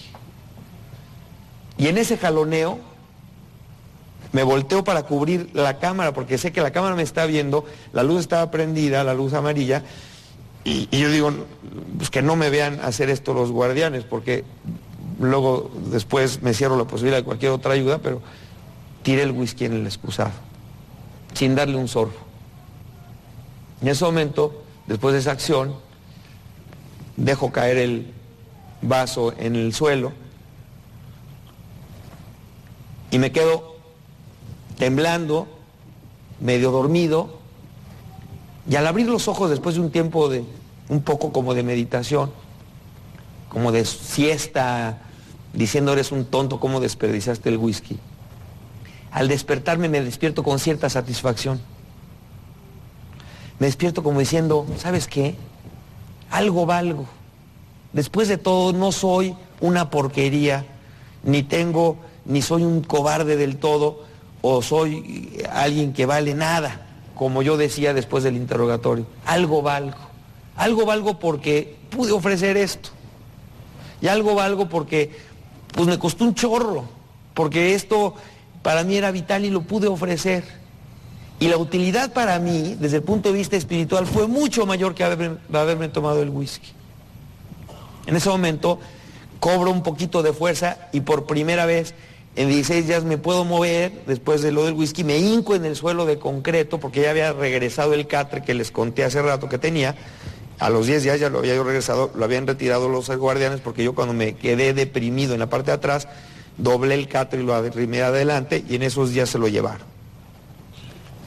Me paro, por primera vez en 19 días estaba yo realmente entumido, agarrándome de las paredes y camino los primeros pasos de esos 19 días, de esos 20 días ya, rezando mi primer rosario estructurado. Porque no había yo rezado eh, eh, en forma estructural, había rezado cachos, había le había reclamado a Dios, había llorado, había eh, compungido pedazos de oraciones, desesperaciones, llantos, pero no había rezado, realmente no había rezado, no había tenido la disciplina para decir este momento de oración y voy a rezar completito un rosario. Y en ese momento me puse a rezar con mis manos el primer rosario estructurado de un Padre Nuestro y de María cinco veces. Eso dije, ok, y así como ustedes ahorita están concentrados para su chamba y se van a su chamba y se concentran y se van a su familia y todo. En ese momento para mí la concentración de esfuerzo era en una empresa que se llamaba Estar Perfecto. Esa era mi chamba. Entendí mi chamba como diciendo, yo ahorita lo que tengo que hacer es estar perfecto. Tengo que estructurar mi día para estar perfecto. Ese es mi trabajo, esa es mi responsabilidad, eso es lo que Dios quiere que ahorita yo haga. Es muy buen comunicador Bosco Gutiérrez y es eh, impresionante el testimonio. Como les hemos dicho antes, la entrevista está casi entera en el programa mm, sobre la libertad que hicimos también más de más de uno y que fue bueno pues mucho más extenso ¿no? que este lo pueden buscar como les he dicho antes en en radiomaria.es en la sección de podcast escribiendo, por ejemplo, la palabra libertad porque está tematizado. Pero te estaba pensando mientras estaba reescuchando otra vez el, el testimonio este de Bosco Gutiérrez, el, el, mexicano, el empresario mexicano, y pensaba todo lo que tiene que ver la voluntad en todo esto también, ¿no? Va muy hilado el agradecimiento, la autenticidad y la libertad, pero también qué importante es la voluntad y qué falsos son muchas veces mm, los medios cuando nos venden los valores para vendernos sus productos. Porque muchas veces, mm, de hecho, el programa de la autenticidad empezó así porque mm, me estaba, recuerdo que estaba tomándome el café y iba a eh, vi un frasco de sacarina y ponía sabor auténtico. Entonces ya me empecé a plantear que de qué era auténtico el sabor, ¿no? y eso me llevó a hacer el, programa de la autenticidad porque nos están vendiendo los valores para vendernos el producto, igual que cuando nos venden cerveza eh, y vemos en la publicidad que lo que nos están vendiendo es la amistad para vendernos a su, a su vez una marca de cerveza, es decir, nos están engañando utilizando los valores para vendernos unos productos, con lo cual los valores están muy bien, pero ojo con, con lo que nos quieren, con lo que las intenciones ¿no? que, hay, que hay detrás cuando nos quieren vender esos valores. Y por eso queremos la participación de todos ustedes para que nos cuenten cosas como estas ¿no? y valores que a ustedes les parezcan adecuados. Creo, Paloma, que tenemos además un audio de una oyente de ahora mismo. Sí, pues a colación de este tema de la libertad, nos ha mandado una oyente de nombre Clara un mensaje al número de WhatsApp, que aprovecho para recordar para todos los que estén escuchando el programa y quieran comentar algo sobre este valor o sobre cualquier otro. Es el 668-594-383 y vamos a escuchar a esta oyente, a Clara. Buenas noches, Radio María el candil. mm, esto, la libertad, yo, la cuestión, vamos, mm, no sé cómo decirles, escribir libertad es con mayúsculas. A mí me parece que mm, tener libertad y dejar también libertad a los demás es algo grandísimo. Para mí es muy grande, porque cuando no se tiene libertad, pues las cosas las haces, diríamos, de extranjis, como se suele decir, ¿no? Haces algo bueno, normalmente yo hacía las cosas bien, vamos, las cosas buenas, y las tenía que hacer escondidas, como si estuviera pecando, porque, bueno, la otra persona pues como que no Vale, venga, ¿sabe qué pasa? Es que no me gusta hablar así mucho. Me cuesta hablar, me cuesta hablar de los demás. Entonces, eso, sí. Ahora, para mí libertad se escribe con mayúsculas, pero libertad para uno, para uno mismo y libertad para los demás, para el que tienes a tu lado. Vale, venga, muchas gracias, me llamo Clara. Hasta luego.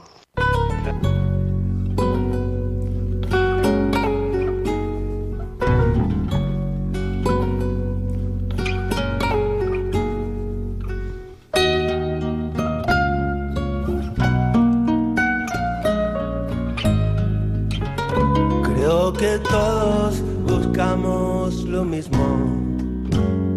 No sabemos muy bien qué es ni dónde está. Oímos hablar de la hermana más hermosa que se busca y no se puede encontrar. La conocen los que la perdieron, los que la vieron de cerca irse muy lejos que la volvieron a encontrar. La conocen los presos la libertad. Algunos faloperos, algunos con problemas de dinero porque se despiertan soñándola. Algunos que nacieron en el tiempo equivocado. La libertad.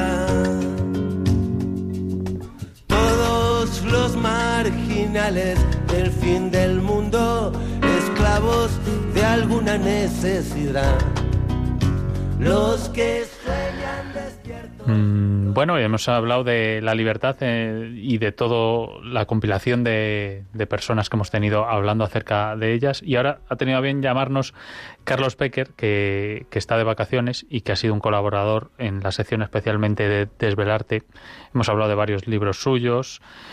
Y bueno, pues Carlos, Carlos Pecker Pérez de Lama ha sido coordinador del área de comunicación en un sitio mm, pues que ha empezado, por lo menos ha empezado él este año, que se llama La Vuelta al Mundo.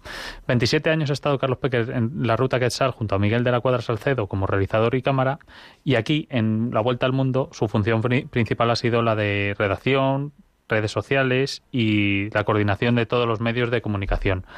Pero quiero que nos cuente un poco qué es esto de la vuelta al mundo que ha estado con un montón de chicos recorriéndose España y cuál es su objetivo. Buenas noches, Carlos. Buenas noches, Ángel. Qué bien volver a oír tu voz. Pues eh, encantado de que estés aquí y gracias por interrumpir tus vacaciones para estar con, con nosotros. Y creo que el proyecto de Vuelta al Mundo era o es crear un espacio de pues conocimiento mutuo entre, entre los chicos, ¿no? Entre los expedicionarios y los estudiantes con que bueno, que algunos con pocos recursos para poder eh, establecer relaciones eh, de valores y de vínculos y de amistad. Entonces, creo que se fomenta mucho pues esto, ¿no? La solidaridad. Entonces, me gustaría que nos contaras pues algún ejemplo que hayáis vivido este verano o solidario entre ellos o, si se vive mm, de forma profunda la, la solidaridad en, en, esta aventura. Bueno, esta aventura se basa básicamente en, en, en cuatro patas. Una es la aventura, otra es la cultura, otra es la sostenibilidad y la cuarta, como no, es la solidaridad. La solidaridad es esencial en nuestro, en nuestro programa. De hecho, eso lo intentamos inculcar desde que llegan.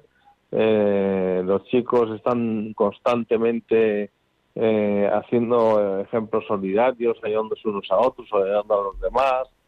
Y, les promovemos esto porque consideramos que es una palabra esencial en, en la vida.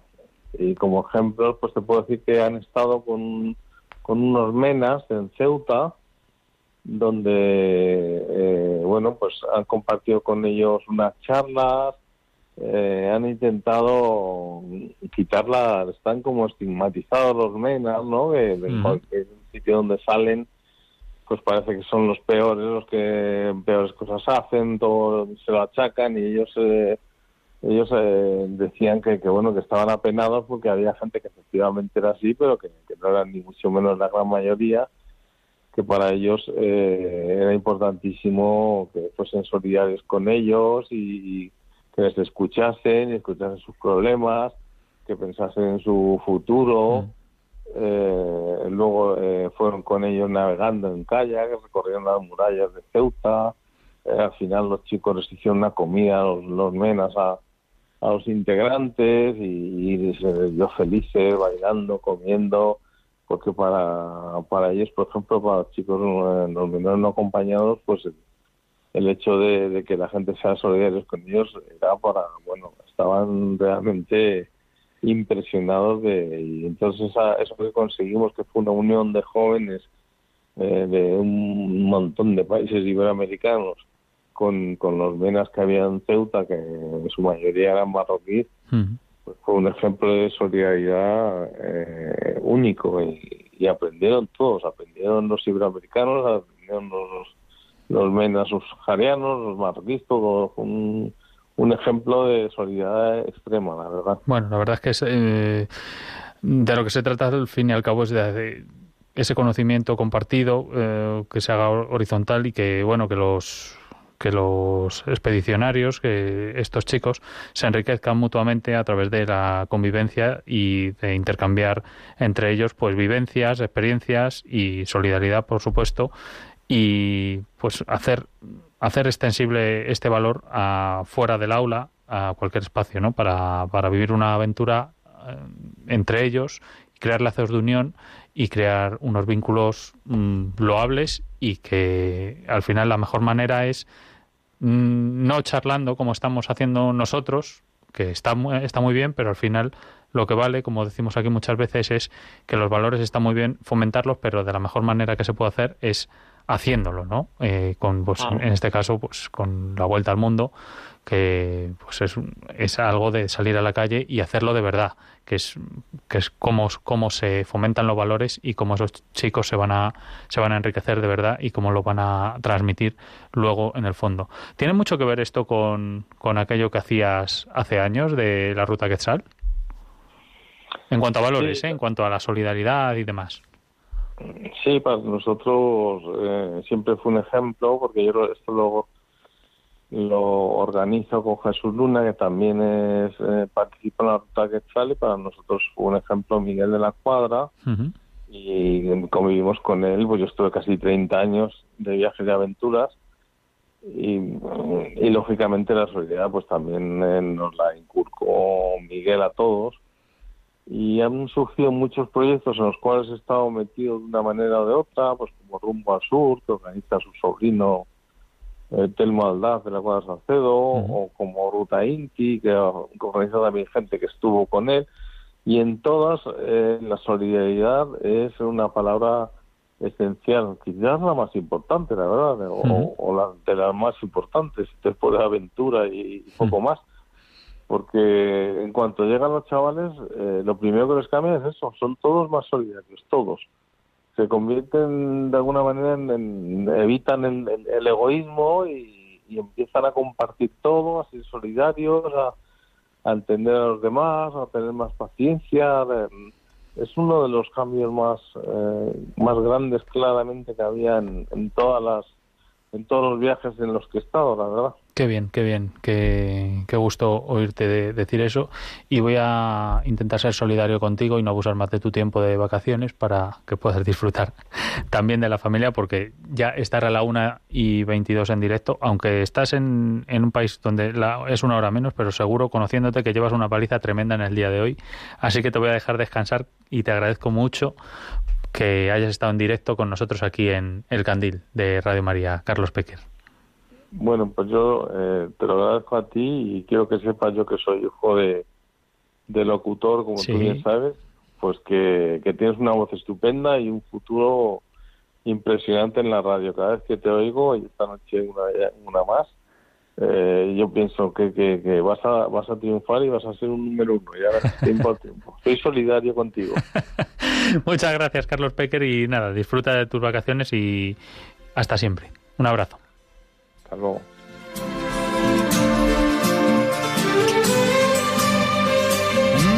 de tanto correr por la vida sin freno.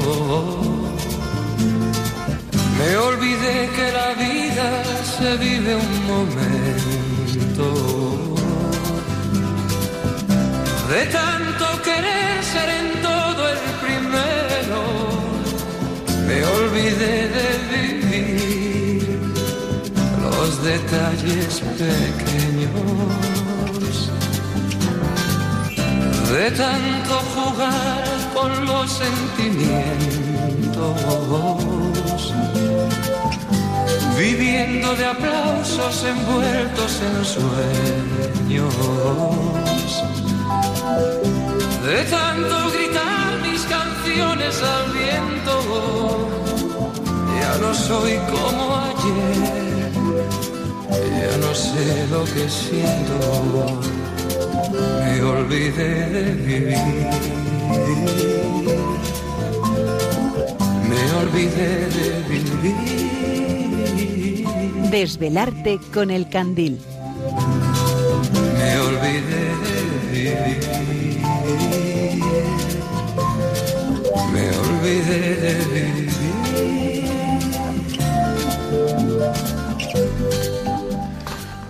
Pues en Desvelarte hemos tenido muchas veces a Carlos Becker, ¿verdad, Paloma? Eh, hablando de cine, de literatura, varios libros que ha escrito de viajes y tiene ya, eh, no, no recuerdo cuántos porque me pierdo, pero ha tenido este año, hace poco estuvo en la Feria del Libro, ha tenido, mm, no recuerdo, eh, no, no- no recuerdo el título del último, pero lo pueden lo pueden también encontrar en todos los programas que han, sido de Radio María y de en la sección de Desvelarte han aparecido en numerosos programas. Carlos Pecker igual que José Núñez igual que Agustín Rilova han aparecido mm, recurrentemente estos al menos estos tres colaboradores y Tony Carrasco La verdad es que, bueno, da gusto, ¿no? Repasar estos 24 programas del Candil y estamos en el número 25, que es un número ya para celebrar y agradecer, eh, nunca mejor dicho, ¿no? Ya que estamos hablando, entre otros valores, del agradecimiento, pues a todos los que han hecho posible este programa, todos estos colaboradores que nombras,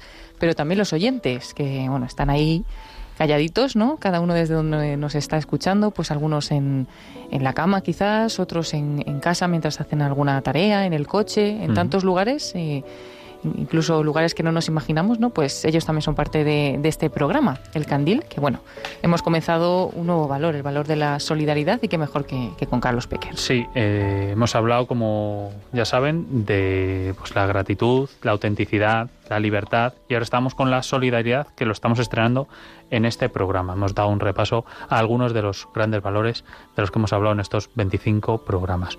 Y ahora me está poniendo Paloma esta musiquita que me suena porque me recuerda hablando de desvelar, pues tenemos que hablar también de alguna película, ¿no? De, o de algún libro. Y en este caso corresponde a la banda sonora de la película Patch Adams, que es una película de 1998 dirigida por Tom Sadiak y protagonizada por nuestro querido Robin Williams. La película está basada en la historia de la vida del Dr. Patch Adams y del libro Jesus Hate, Good Hell is a Mother, de Adams y Maureen Mailander. La misma fue un éxito en taquilla, ganando en total más del doble de su presupuesto en Estados Unidos. Pero lo importante no es eso, porque muchas veces ya saben que la taquilla no corresponde a una obra de arte. Lo que sí que merece la pena es saber algo acerca de la historia de este Patch Adams. El joven Patch Adams no encajaba en la conservadora sociedad estadounidense de los años 40, hasta que un día presenció el mítico discurso de Martin Luther King en Washington.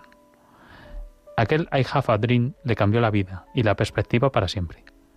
Decidió que nunca más volvería a tener un mal día y que a partir de entonces se enfocaría en el humor, la creatividad, la colaboración y el amor a los otros. A finales de los 60, mientras terminaba la carrera de medicina, imaginó cómo sería su hospital perfecto en un modelo médico alternativo. Vamos a escuchar el discurso final de la película. No queremos hacer spoiler, pero en el discurso final, que es casi, casi, casi justo al final de la película, Patch Adams dice esto. ¿Ha estado tratando a pacientes, señor Adams? Verá, señor, convivo con varias personas que van y vienen y les ofrezco la ayuda que puedo prestarles. Señor Adams, últimamente ha estado tratando o no a pacientes en su finca. Todo el que va a mi casa es un paciente, sí. Pero también todo el que va allí es médico. ¿Cómo ha dicho? Cualquier persona que va a la finca tiene necesidad de algún tipo de ayuda física o mental. Son pacientes. Pero también he de decir que todos los que acuden se encargan en algún momento de cuidar a los demás. Ya sea guisando, aseándolos o haciendo una tarea tan sencilla como escuchar. Lo que les convierte en médicos. Utilizo el término en un sentido amplio, porque no es un médico alguien que ayuda a otro. Jamás se otorga tanta reverencia al término doctor como cuando dices, oh, pase por aquí, doctor Smith, o disculpe, doctor Scholl, qué maravillosas plantillas, o perdone, doctor Patterson, pero su flatulencia no despide olor. ¿En qué momento de la historia ha sido un médico algo más que un erudito de confianza que visitaba y trataba a los enfermos? Usted me ha preguntado si he ejercido la medicina. Pues bien, si significa abrir la puerta a los necesitados, a los que sufren, cuidarles, escucharles y aplicarles un paño frío hasta que remita la fiebre. Si eso es ejercer la medicina, si eso es tratar a un paciente, sí, soy culpable de los cargos, señor. ¿Ha tenido en cuenta la responsabilidad de sus acciones? ¿Y si uno de sus pacientes hubiera muerto? ¿Qué tiene de malo la muerte, señor? ¿De qué estamos tan mortalmente asustados? ¿Por qué no tratar la muerte con ciertas dosis de humanidad, dignidad, decencia y si no hay otro remedio con humor? La muerte no es el enemigo, señores. Si vamos a luchar contra la enfermedad, hagámoslo contra una de las peores que existen, la indiferencia. He asistido a clases y he oído a catedráticos sermonear sobre la transferencia y el distanciamiento profesional. La transferencia es inevitable, señor. Todo ser humano tiene un impacto sobre otro. ¿Por qué no hacer lo mismo en una relación entre el médico y su paciente? He escuchado sus enseñanzas y están equivocadas. La misión de un médico no debería reducirse solo a prevenir la muerte, sino también a mejorar la calidad de vida. Por eso si se trata a una enfermedad, se gana o se pierde. Si se trata a una persona, puedo garantizarles que, que siempre se gana y no importa el resultado. Esta sala está llena de estudiantes de medicina. No permitáis que os anestesien ni os insensibilicen contra el maravilloso milagro de la vida. Sentid siempre reverencia por el glorioso mecanismo del cuerpo humano. Conseguid que ese sea el foco de vuestros estudios y no la consecución de notas que nunca reflejarán la clase de médico en que os convertiréis. Señor Adams, por favor, y no esperéis a la a Junta ejercer en el hable. hospital para recuperar vuestra humanidad. Practicad vuestras dotes para relacionaros. Hablad con extraños. Hablad con vuestros amigos, con desconocidos por teléfono, con todo el mundo. Señor Adams. Y cultivad la amistad con esas maravillosas personas que se encuentran al fondo de la sala. Enfermeras que pueden enseñaros. Se pasan todo el día con los enfermos, limpian la sangre y los excrementos, pero tienen muchos conocimientos que os pueden servir, como los tienen los profesores a quienes respetáis, los que su dignidad está por encima de todo. Compartid su compasión, permitid que se os Adams, exijo que se dé la vuelta y se dirija al consejo. Señor, yo deseo ser médico con todo mi corazón. Quise hacerme médico para poder servir a los demás. Y debido a eso lo he perdido todo. Pero también lo he ganado todo. He compartido la vida de pacientes y miembros del personal del hospital. He reído con ellos y llorado con ellos. Y eso es lo que quiero hacer con mi vida. Pongo a Dios por testigo. De que sea cual sea su decisión de hoy, señor, he decidido convertirme en el mejor médico que haya conocido el mundo. Ustedes tienen autoridad para impedir que me gradúe. Pueden impedir que consiga el título y la bata blanca. Pero no pueden controlar mi espíritu, no pueden impedir que aprenda y tampoco pueden impedir que estudie. Ahora pueden elegir entretenerme como colega profesional, apasionado, o como marginado sin pelos en la lengua, pero igualmente inflexible. En ambos casos quizás sigan considerándome una espina. Pero les prometo una cosa. Soy una espina que no desaparecerá. ¿Ha terminado? Espero que no, señor. La Junta se retira a deliberar.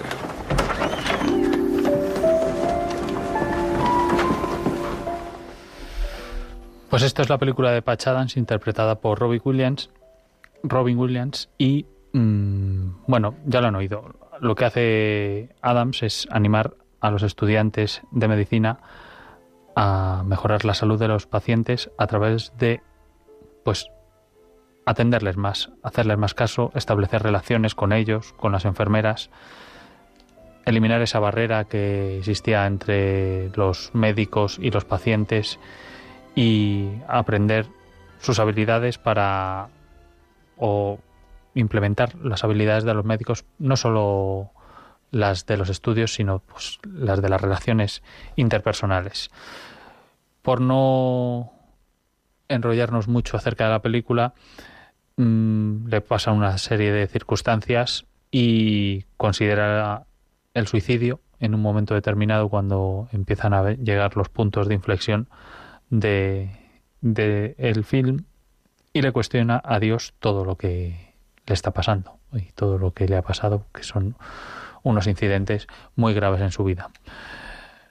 Mm, el final no se lo voy a contar, pero sí que me gustaría, como curiosidad, decir que precisamente esto que se cuestiona el suicidio es Robin Williams, que acaba en su vida real suicidado, suicidado igual que eh, Philip Seymour Hoffman, con quien eh, comparte reparto y que acaba de la misma manera en su vida real, curiosamente, ¿no? Son estas cosas que, bueno, se podría hablar mucho de ellos, pero Robin Williams, que nos ha dejado un montón de películas para el recuerdo, pues acaba mmm, de esta manera tan triste, que es una de las peores maneras que se puede acabar, porque es al final no acaba siendo otra cosa que una derrota de la vida. Y lo que sí me gustaría tener es un corte del verdadero Patch Adams, ya que esta película está basada, como hemos dicho, en un médico real. Y hemos rescatado un pequeño fragmento de audio del propio Patch Adams en la vida real. A los 17 años había estado en instituciones mentales tres veces y mi vida cambió para siempre a los 18. Estaba en Washington en el famoso discurso de Martin Luther King de Tengo un sueño. Y ¡boom! Cambié de inmediato. Me dije, no te suicides, tienes que revolucionar el mundo con amor y diversión. Y tomé la decisión, con 18 años, de no volver a tener un mal día, de no volver a desperdiciar un día estando mal. Decidí ser seis cosas en todo momento. Feliz, divertido, cariñoso, cooperativo, creativo y considerado. Supe también que debía ser un activista. ¿Pero de qué tipo? Y entonces, cuando ya estaba terminando la carrera de medicina, me di cuenta de que no podía ser un médico convencional. Tenía que ser un médico libre, cariñoso y amable. En la universidad me metí en muchos problemas. No por mis notas, sino porque decía lo que pensaba. Era sincero.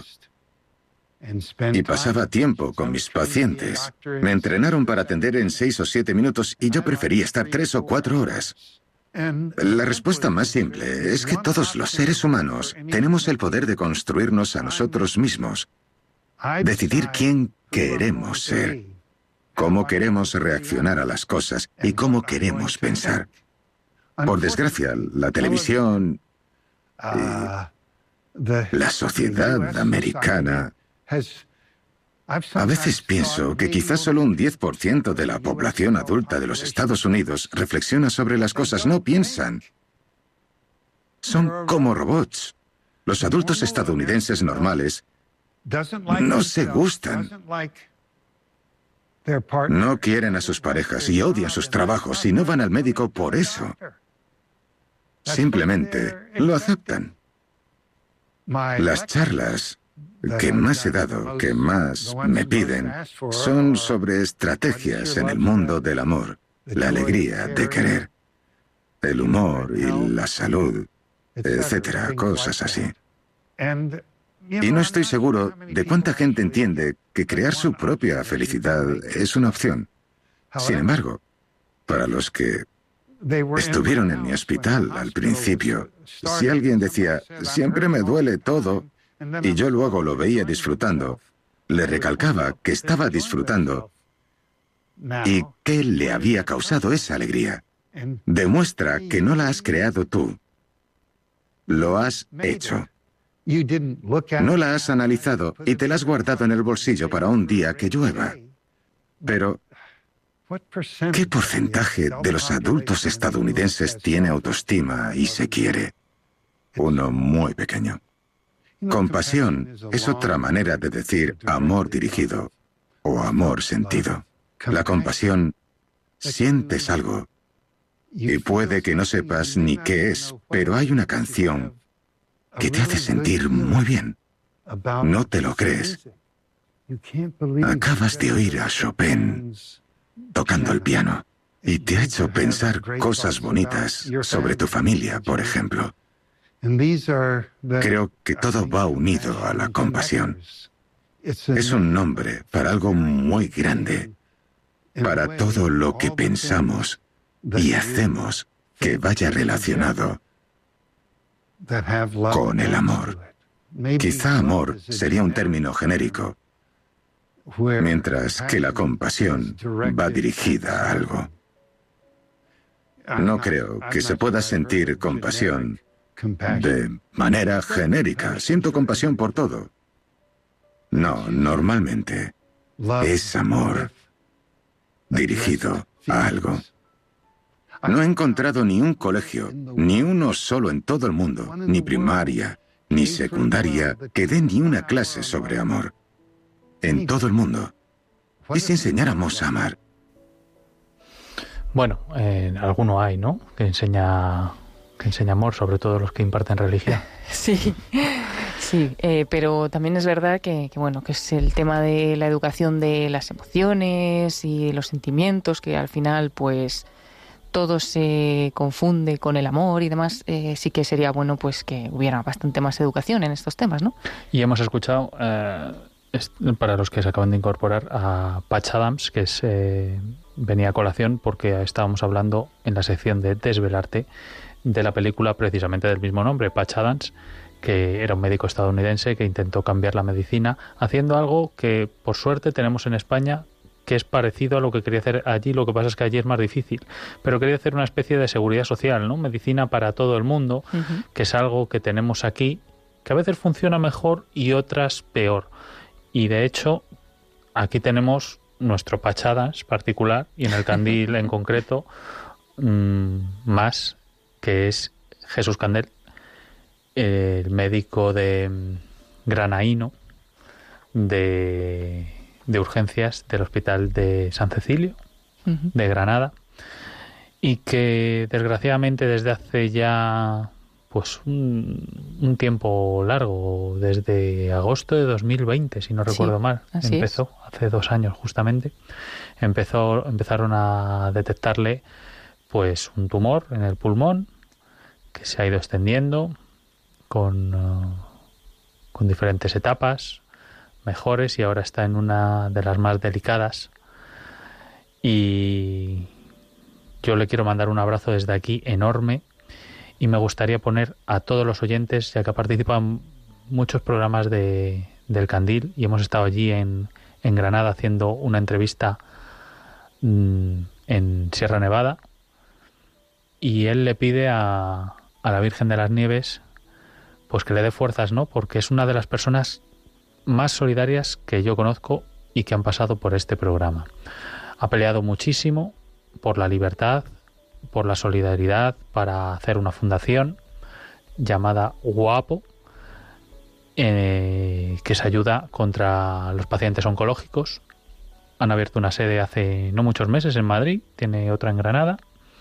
Y nos gustaría mandarle un abrazo muy fuerte y el siguiente programa también irá dedicado en parte a él y me gustaría ponerles, bueno, que entre todos podamos encomendarles para que nos dé esa fuerza y acabe de, de curarse o que pase lo que Dios quiera que, que tenga que pasar, pero que, bueno, que podamos sacar algo bueno de todo eso, ¿no? Sea lo que sea. Y quería que, por favor, todos ustedes mm, le tengan presente en sus oraciones en busca del milagro para Jesús Candel. Así que queríamos sacar también una pequeña intervención que tuvo en, en mayo del año pasado, en la que decía que él había dedicado su vida para dar. Es lo que hago cada día. Si vosotros veis lo que hay detrás de mis vídeos. Veis un vídeo de 5 minutos, de 2 minutos, de 9 minutos. Mi día tiene 24 horas. Lo que yo hago como médico, o con la fundación que presido, o con mi hijo, o con mi amigo, en mi tiempo, en el resto del día, eso yo no lo cuento. Y realmente sí digo en mis vídeos que yo mi vida la he destinado siempre, profesionalmente y personalmente, a dar. Porque haciéndolo lo único es que recibo. Entonces, claro, yo si estuvieras un día conmigo compartiéndolo, pues realmente te darías cuenta de que merece la pena hacerlo, solo por ayudar a una persona. Si yo he escrito un libro solamente si eso que yo he podido estudiar, que he podido tener conocimiento, qué es lo que estoy haciendo yo en mi vida a base de estudio. Pues yo no hago las cosas por ciencia infusa. Yo leo eh, y estudio, y en base a lo que estudio y leo de grandes personas, tanto sea de tema de ciencia o de tema metafísico, filosófico, espiritual, poético, me gusta leer de todo. Pues de ahí poder vivir la vida en ese sentido. Entonces cuando la vive así, dando sin esperar nada a cambio, lo único que recibe. Recibe, recibe, recibe. Y aunque yo he recibido muchos, muchos palos, merece la pena más el, tremendo cariño y además que me demuestra muchísima gente en el día a día, yendo por la calle, entrando en un kiosco de pan, entrando a comprar el periódico, yo qué sé, cualquier cosa, ver realmente a, toda la gente que ayuda. Por eso hago vídeos, porque la gente, ahora, ahora por ejemplo me estoy dedicando más a escribir cartas y realmente las redes sociales están en el móvil, me aburre porque la gente detrás de un comentario en las redes sociales hay mucha superficialidad, hay simplemente una frase. Y le pedí a la gente que quería hablar conmigo, que quiere que yo le ayude en algo, le asesore en algo, que me escribiera cartas. Y recibo pues todos los días 30, 40 cartas que respondo y que realmente yo creo que es una manera además de, de, que una persona también, pues, pues si tiene un problema, de que él sea el que empiece a canalizar su problema cuando escribe. La escritura viene muy bien para eso. Y, creo que es de las cosas más bonitas que estoy haciendo, que es escribir cartas a gente que no conozco. Eh, entonces realmente claro que merece la pena ayudar. Es decir, yo lo único que creo que es tener la cabeza eh, eh, bien asentada y bien amueblada. Yo creo que eso sí lo tengo, porque he tenido la suerte, bueno, la suerte no, que sabes que no creo la suerte, he tenido la oportunidad y no la he sabido desperdiciar de, agarrarme a, los valores que mando a mis padres, lo que he podido aprender de amigos, de mi mujer, de la gente, de gente buena que he conocido y me han contado cosas y he dicho, hazlo. Entonces, eso está en la mano de todos. Poder decir, voy a llevar la vida de esta manera. Esto es allí, en Sierra Nevada, en, eh, al, pie de la Virgen de las Nieves. Eh, pues una, una virgen a la que le ha pedido pues esta recuperación para seguir luchando y digo lo mismo que he dicho antes a Carlos Pecker. Esta es una persona, yo aquí no soy nadie, yo estoy hablando de valores y hemos hablado de los valores del agradecimiento, la autenticidad, la libertad y, muchos más, ¿no? Hemos, hasta 12 hemos hecho en estos dos últimos años. Pero yo aquí solo hablo. Mm, no sé cuánto de valor tiene eso, pero lo que importa de verdad y lo que vale de verdad es lo que ha hecho Carlos Pecker, lo que está haciendo Jesús Candel, Esos son valores porque los implementan con su vida, con su esfuerzo, con un cáncer que le ha salido a este hombre por los disgustos que se ha llevado literalmente. Él mismo lo dice. Y pues bueno, mm, pues fastidia, ¿no? Porque no es, no es justo que a veces una persona que, que hace algo por los demás y que se deja la vida, pues le pasen estas cosas. Por eso yo eh, les he pedido antes oración por este, por este hombre, que a mi entender es un buen hombre, y le considero mi amigo además, y, y creo que se puede recuperar y al menos si no se recupera nos puede dar un ejemplo maravilloso de cómo afrontar la vida y cómo ser con valores como como como ideales como, como se tiene como se tiene que ser no me, no me quiero enrollar más, Paloma, con, con Jesús Candel, porque podría tirarme otro, otro programa más, que ya llevamos una hora y 47 minutos y no nos queda apenas nada más que cinco o diez minutos para acabarlo. Y no quería dejar de, de hablar eh, sobre la solidaridad con una familia que también hemos tenido aquí, en parte porque hemos tenido algunos Mm, testimonios muy fuertes de Isabel Rojas Estape, que estuvo en este programa, a la que entrevistamos. Marian Rojas Estape, que también está muy en boga en el candelero, que es psicóloga y es pues muy buena en, toda la relación de las emociones. Y por supuesto a su padre, que es Enrique Rojas, que es el que le da mm, la fama o el prestigio al apellido y que es un psiquiatra mm, de los mejores del mundo y de los mejores de España. Y me gustaría que habláramos un poquito de los valores de la solidaridad que, de los que hablan ellos, ¿no? Sí, eh, bueno, en concreto Enrique Rojas, pues se trata de varios valores. Él es, mm, por ejemplo, se centra mucho en la voluntad. Es uno de los valores que destaca mucho, que llegaremos, pues, Dios mediante también en este programa en algún momento. Pero también el valor de la solidaridad, pues es bastante tratado, especialmente por Enrique Rojas. Y nos dice, así por centrar un poco este valor, que es el que nos lleva a ocuparnos primero de los que están más cerca y de intentar ayudarles en lo que podamos. Em, dice también literalmente, es lo contrario de decirle a alguien, ese es tu problema, ¿no? Que muchas veces, pues si a mí no me afecta, a mí no me toca, pues bueno, mientras tanto, ese es solamente tu problema, ¿no? Yo no entro pues la solidaridad es lo contrario a eso, ¿no? Nos lleva a hacer causa común con gente que está atravesando una situación mala, complicada, dura o desgraciada y que afecta seriamente a su existencia. La solidaridad pues es la que nos empuja a no pasar de largo y a defender unos intereses que pueden ser los nuestros, pero pueden incluso no ser los nuestros. Es una reacción desinteresada en la cual no nos miramos tanto a nosotros mismos, sino que miramos al otro. Intentamos echarle una mano, le miramos a los ojos intentamos tirar de él, ¿no?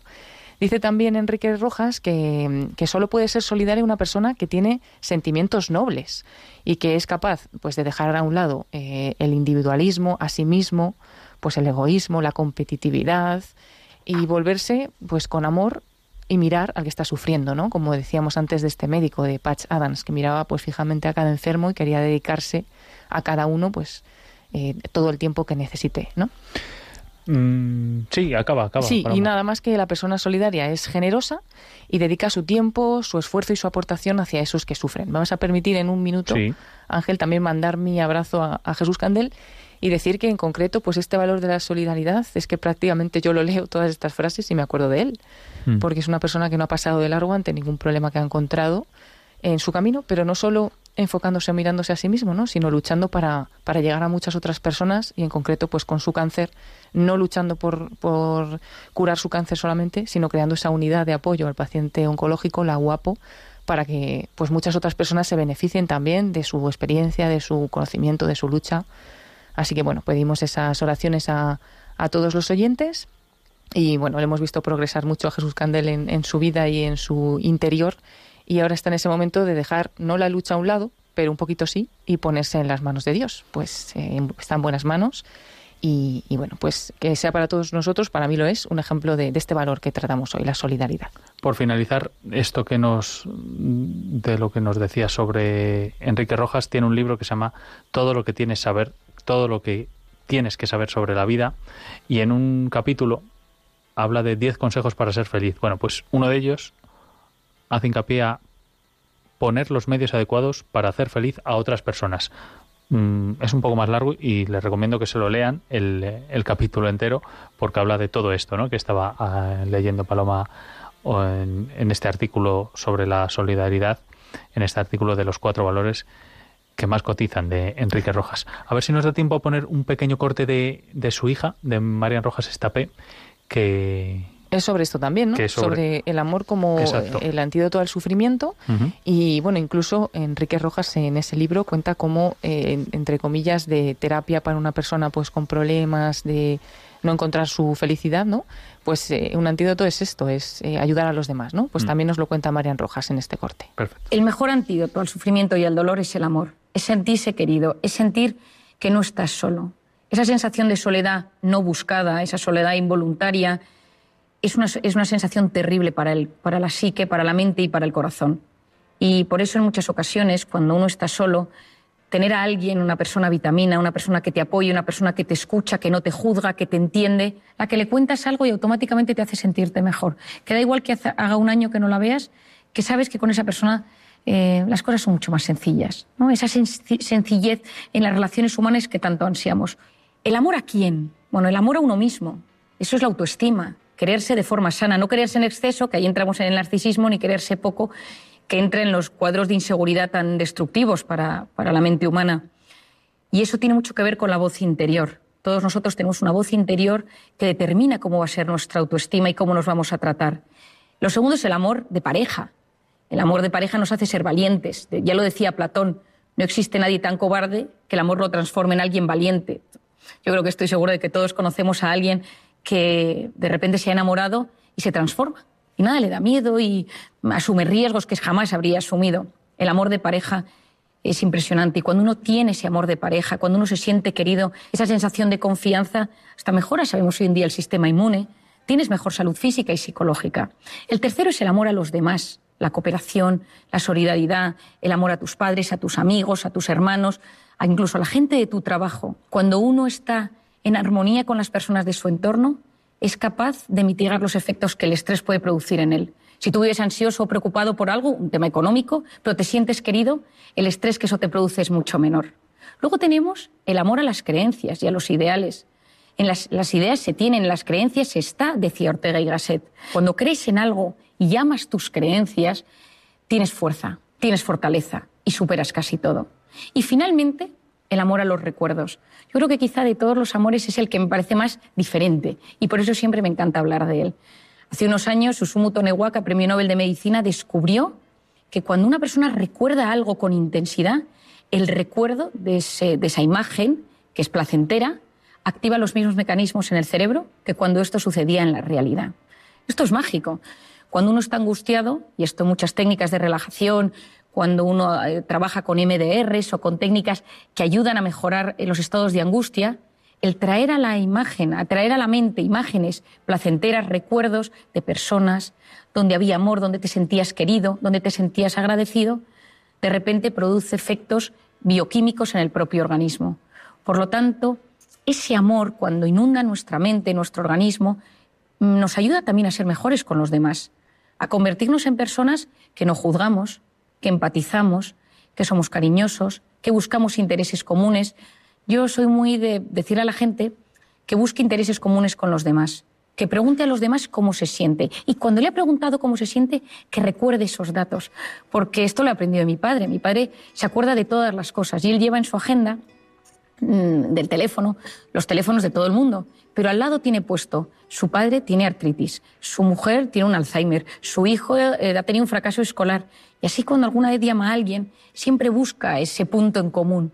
Hoy en día vamos tan acelerados con nuestras preocupaciones y nuestros pensamientos que nos cuesta prestar atención a las preocupaciones de los demás. Por lo tanto, el amor, efectivamente, yo creo que todos lo sabemos, pero el amor es uno de los mejores antídotos a los momentos malos. El amor es una gota de agua en un cristal, es un paseo largo sin hablar es una fruta para dos.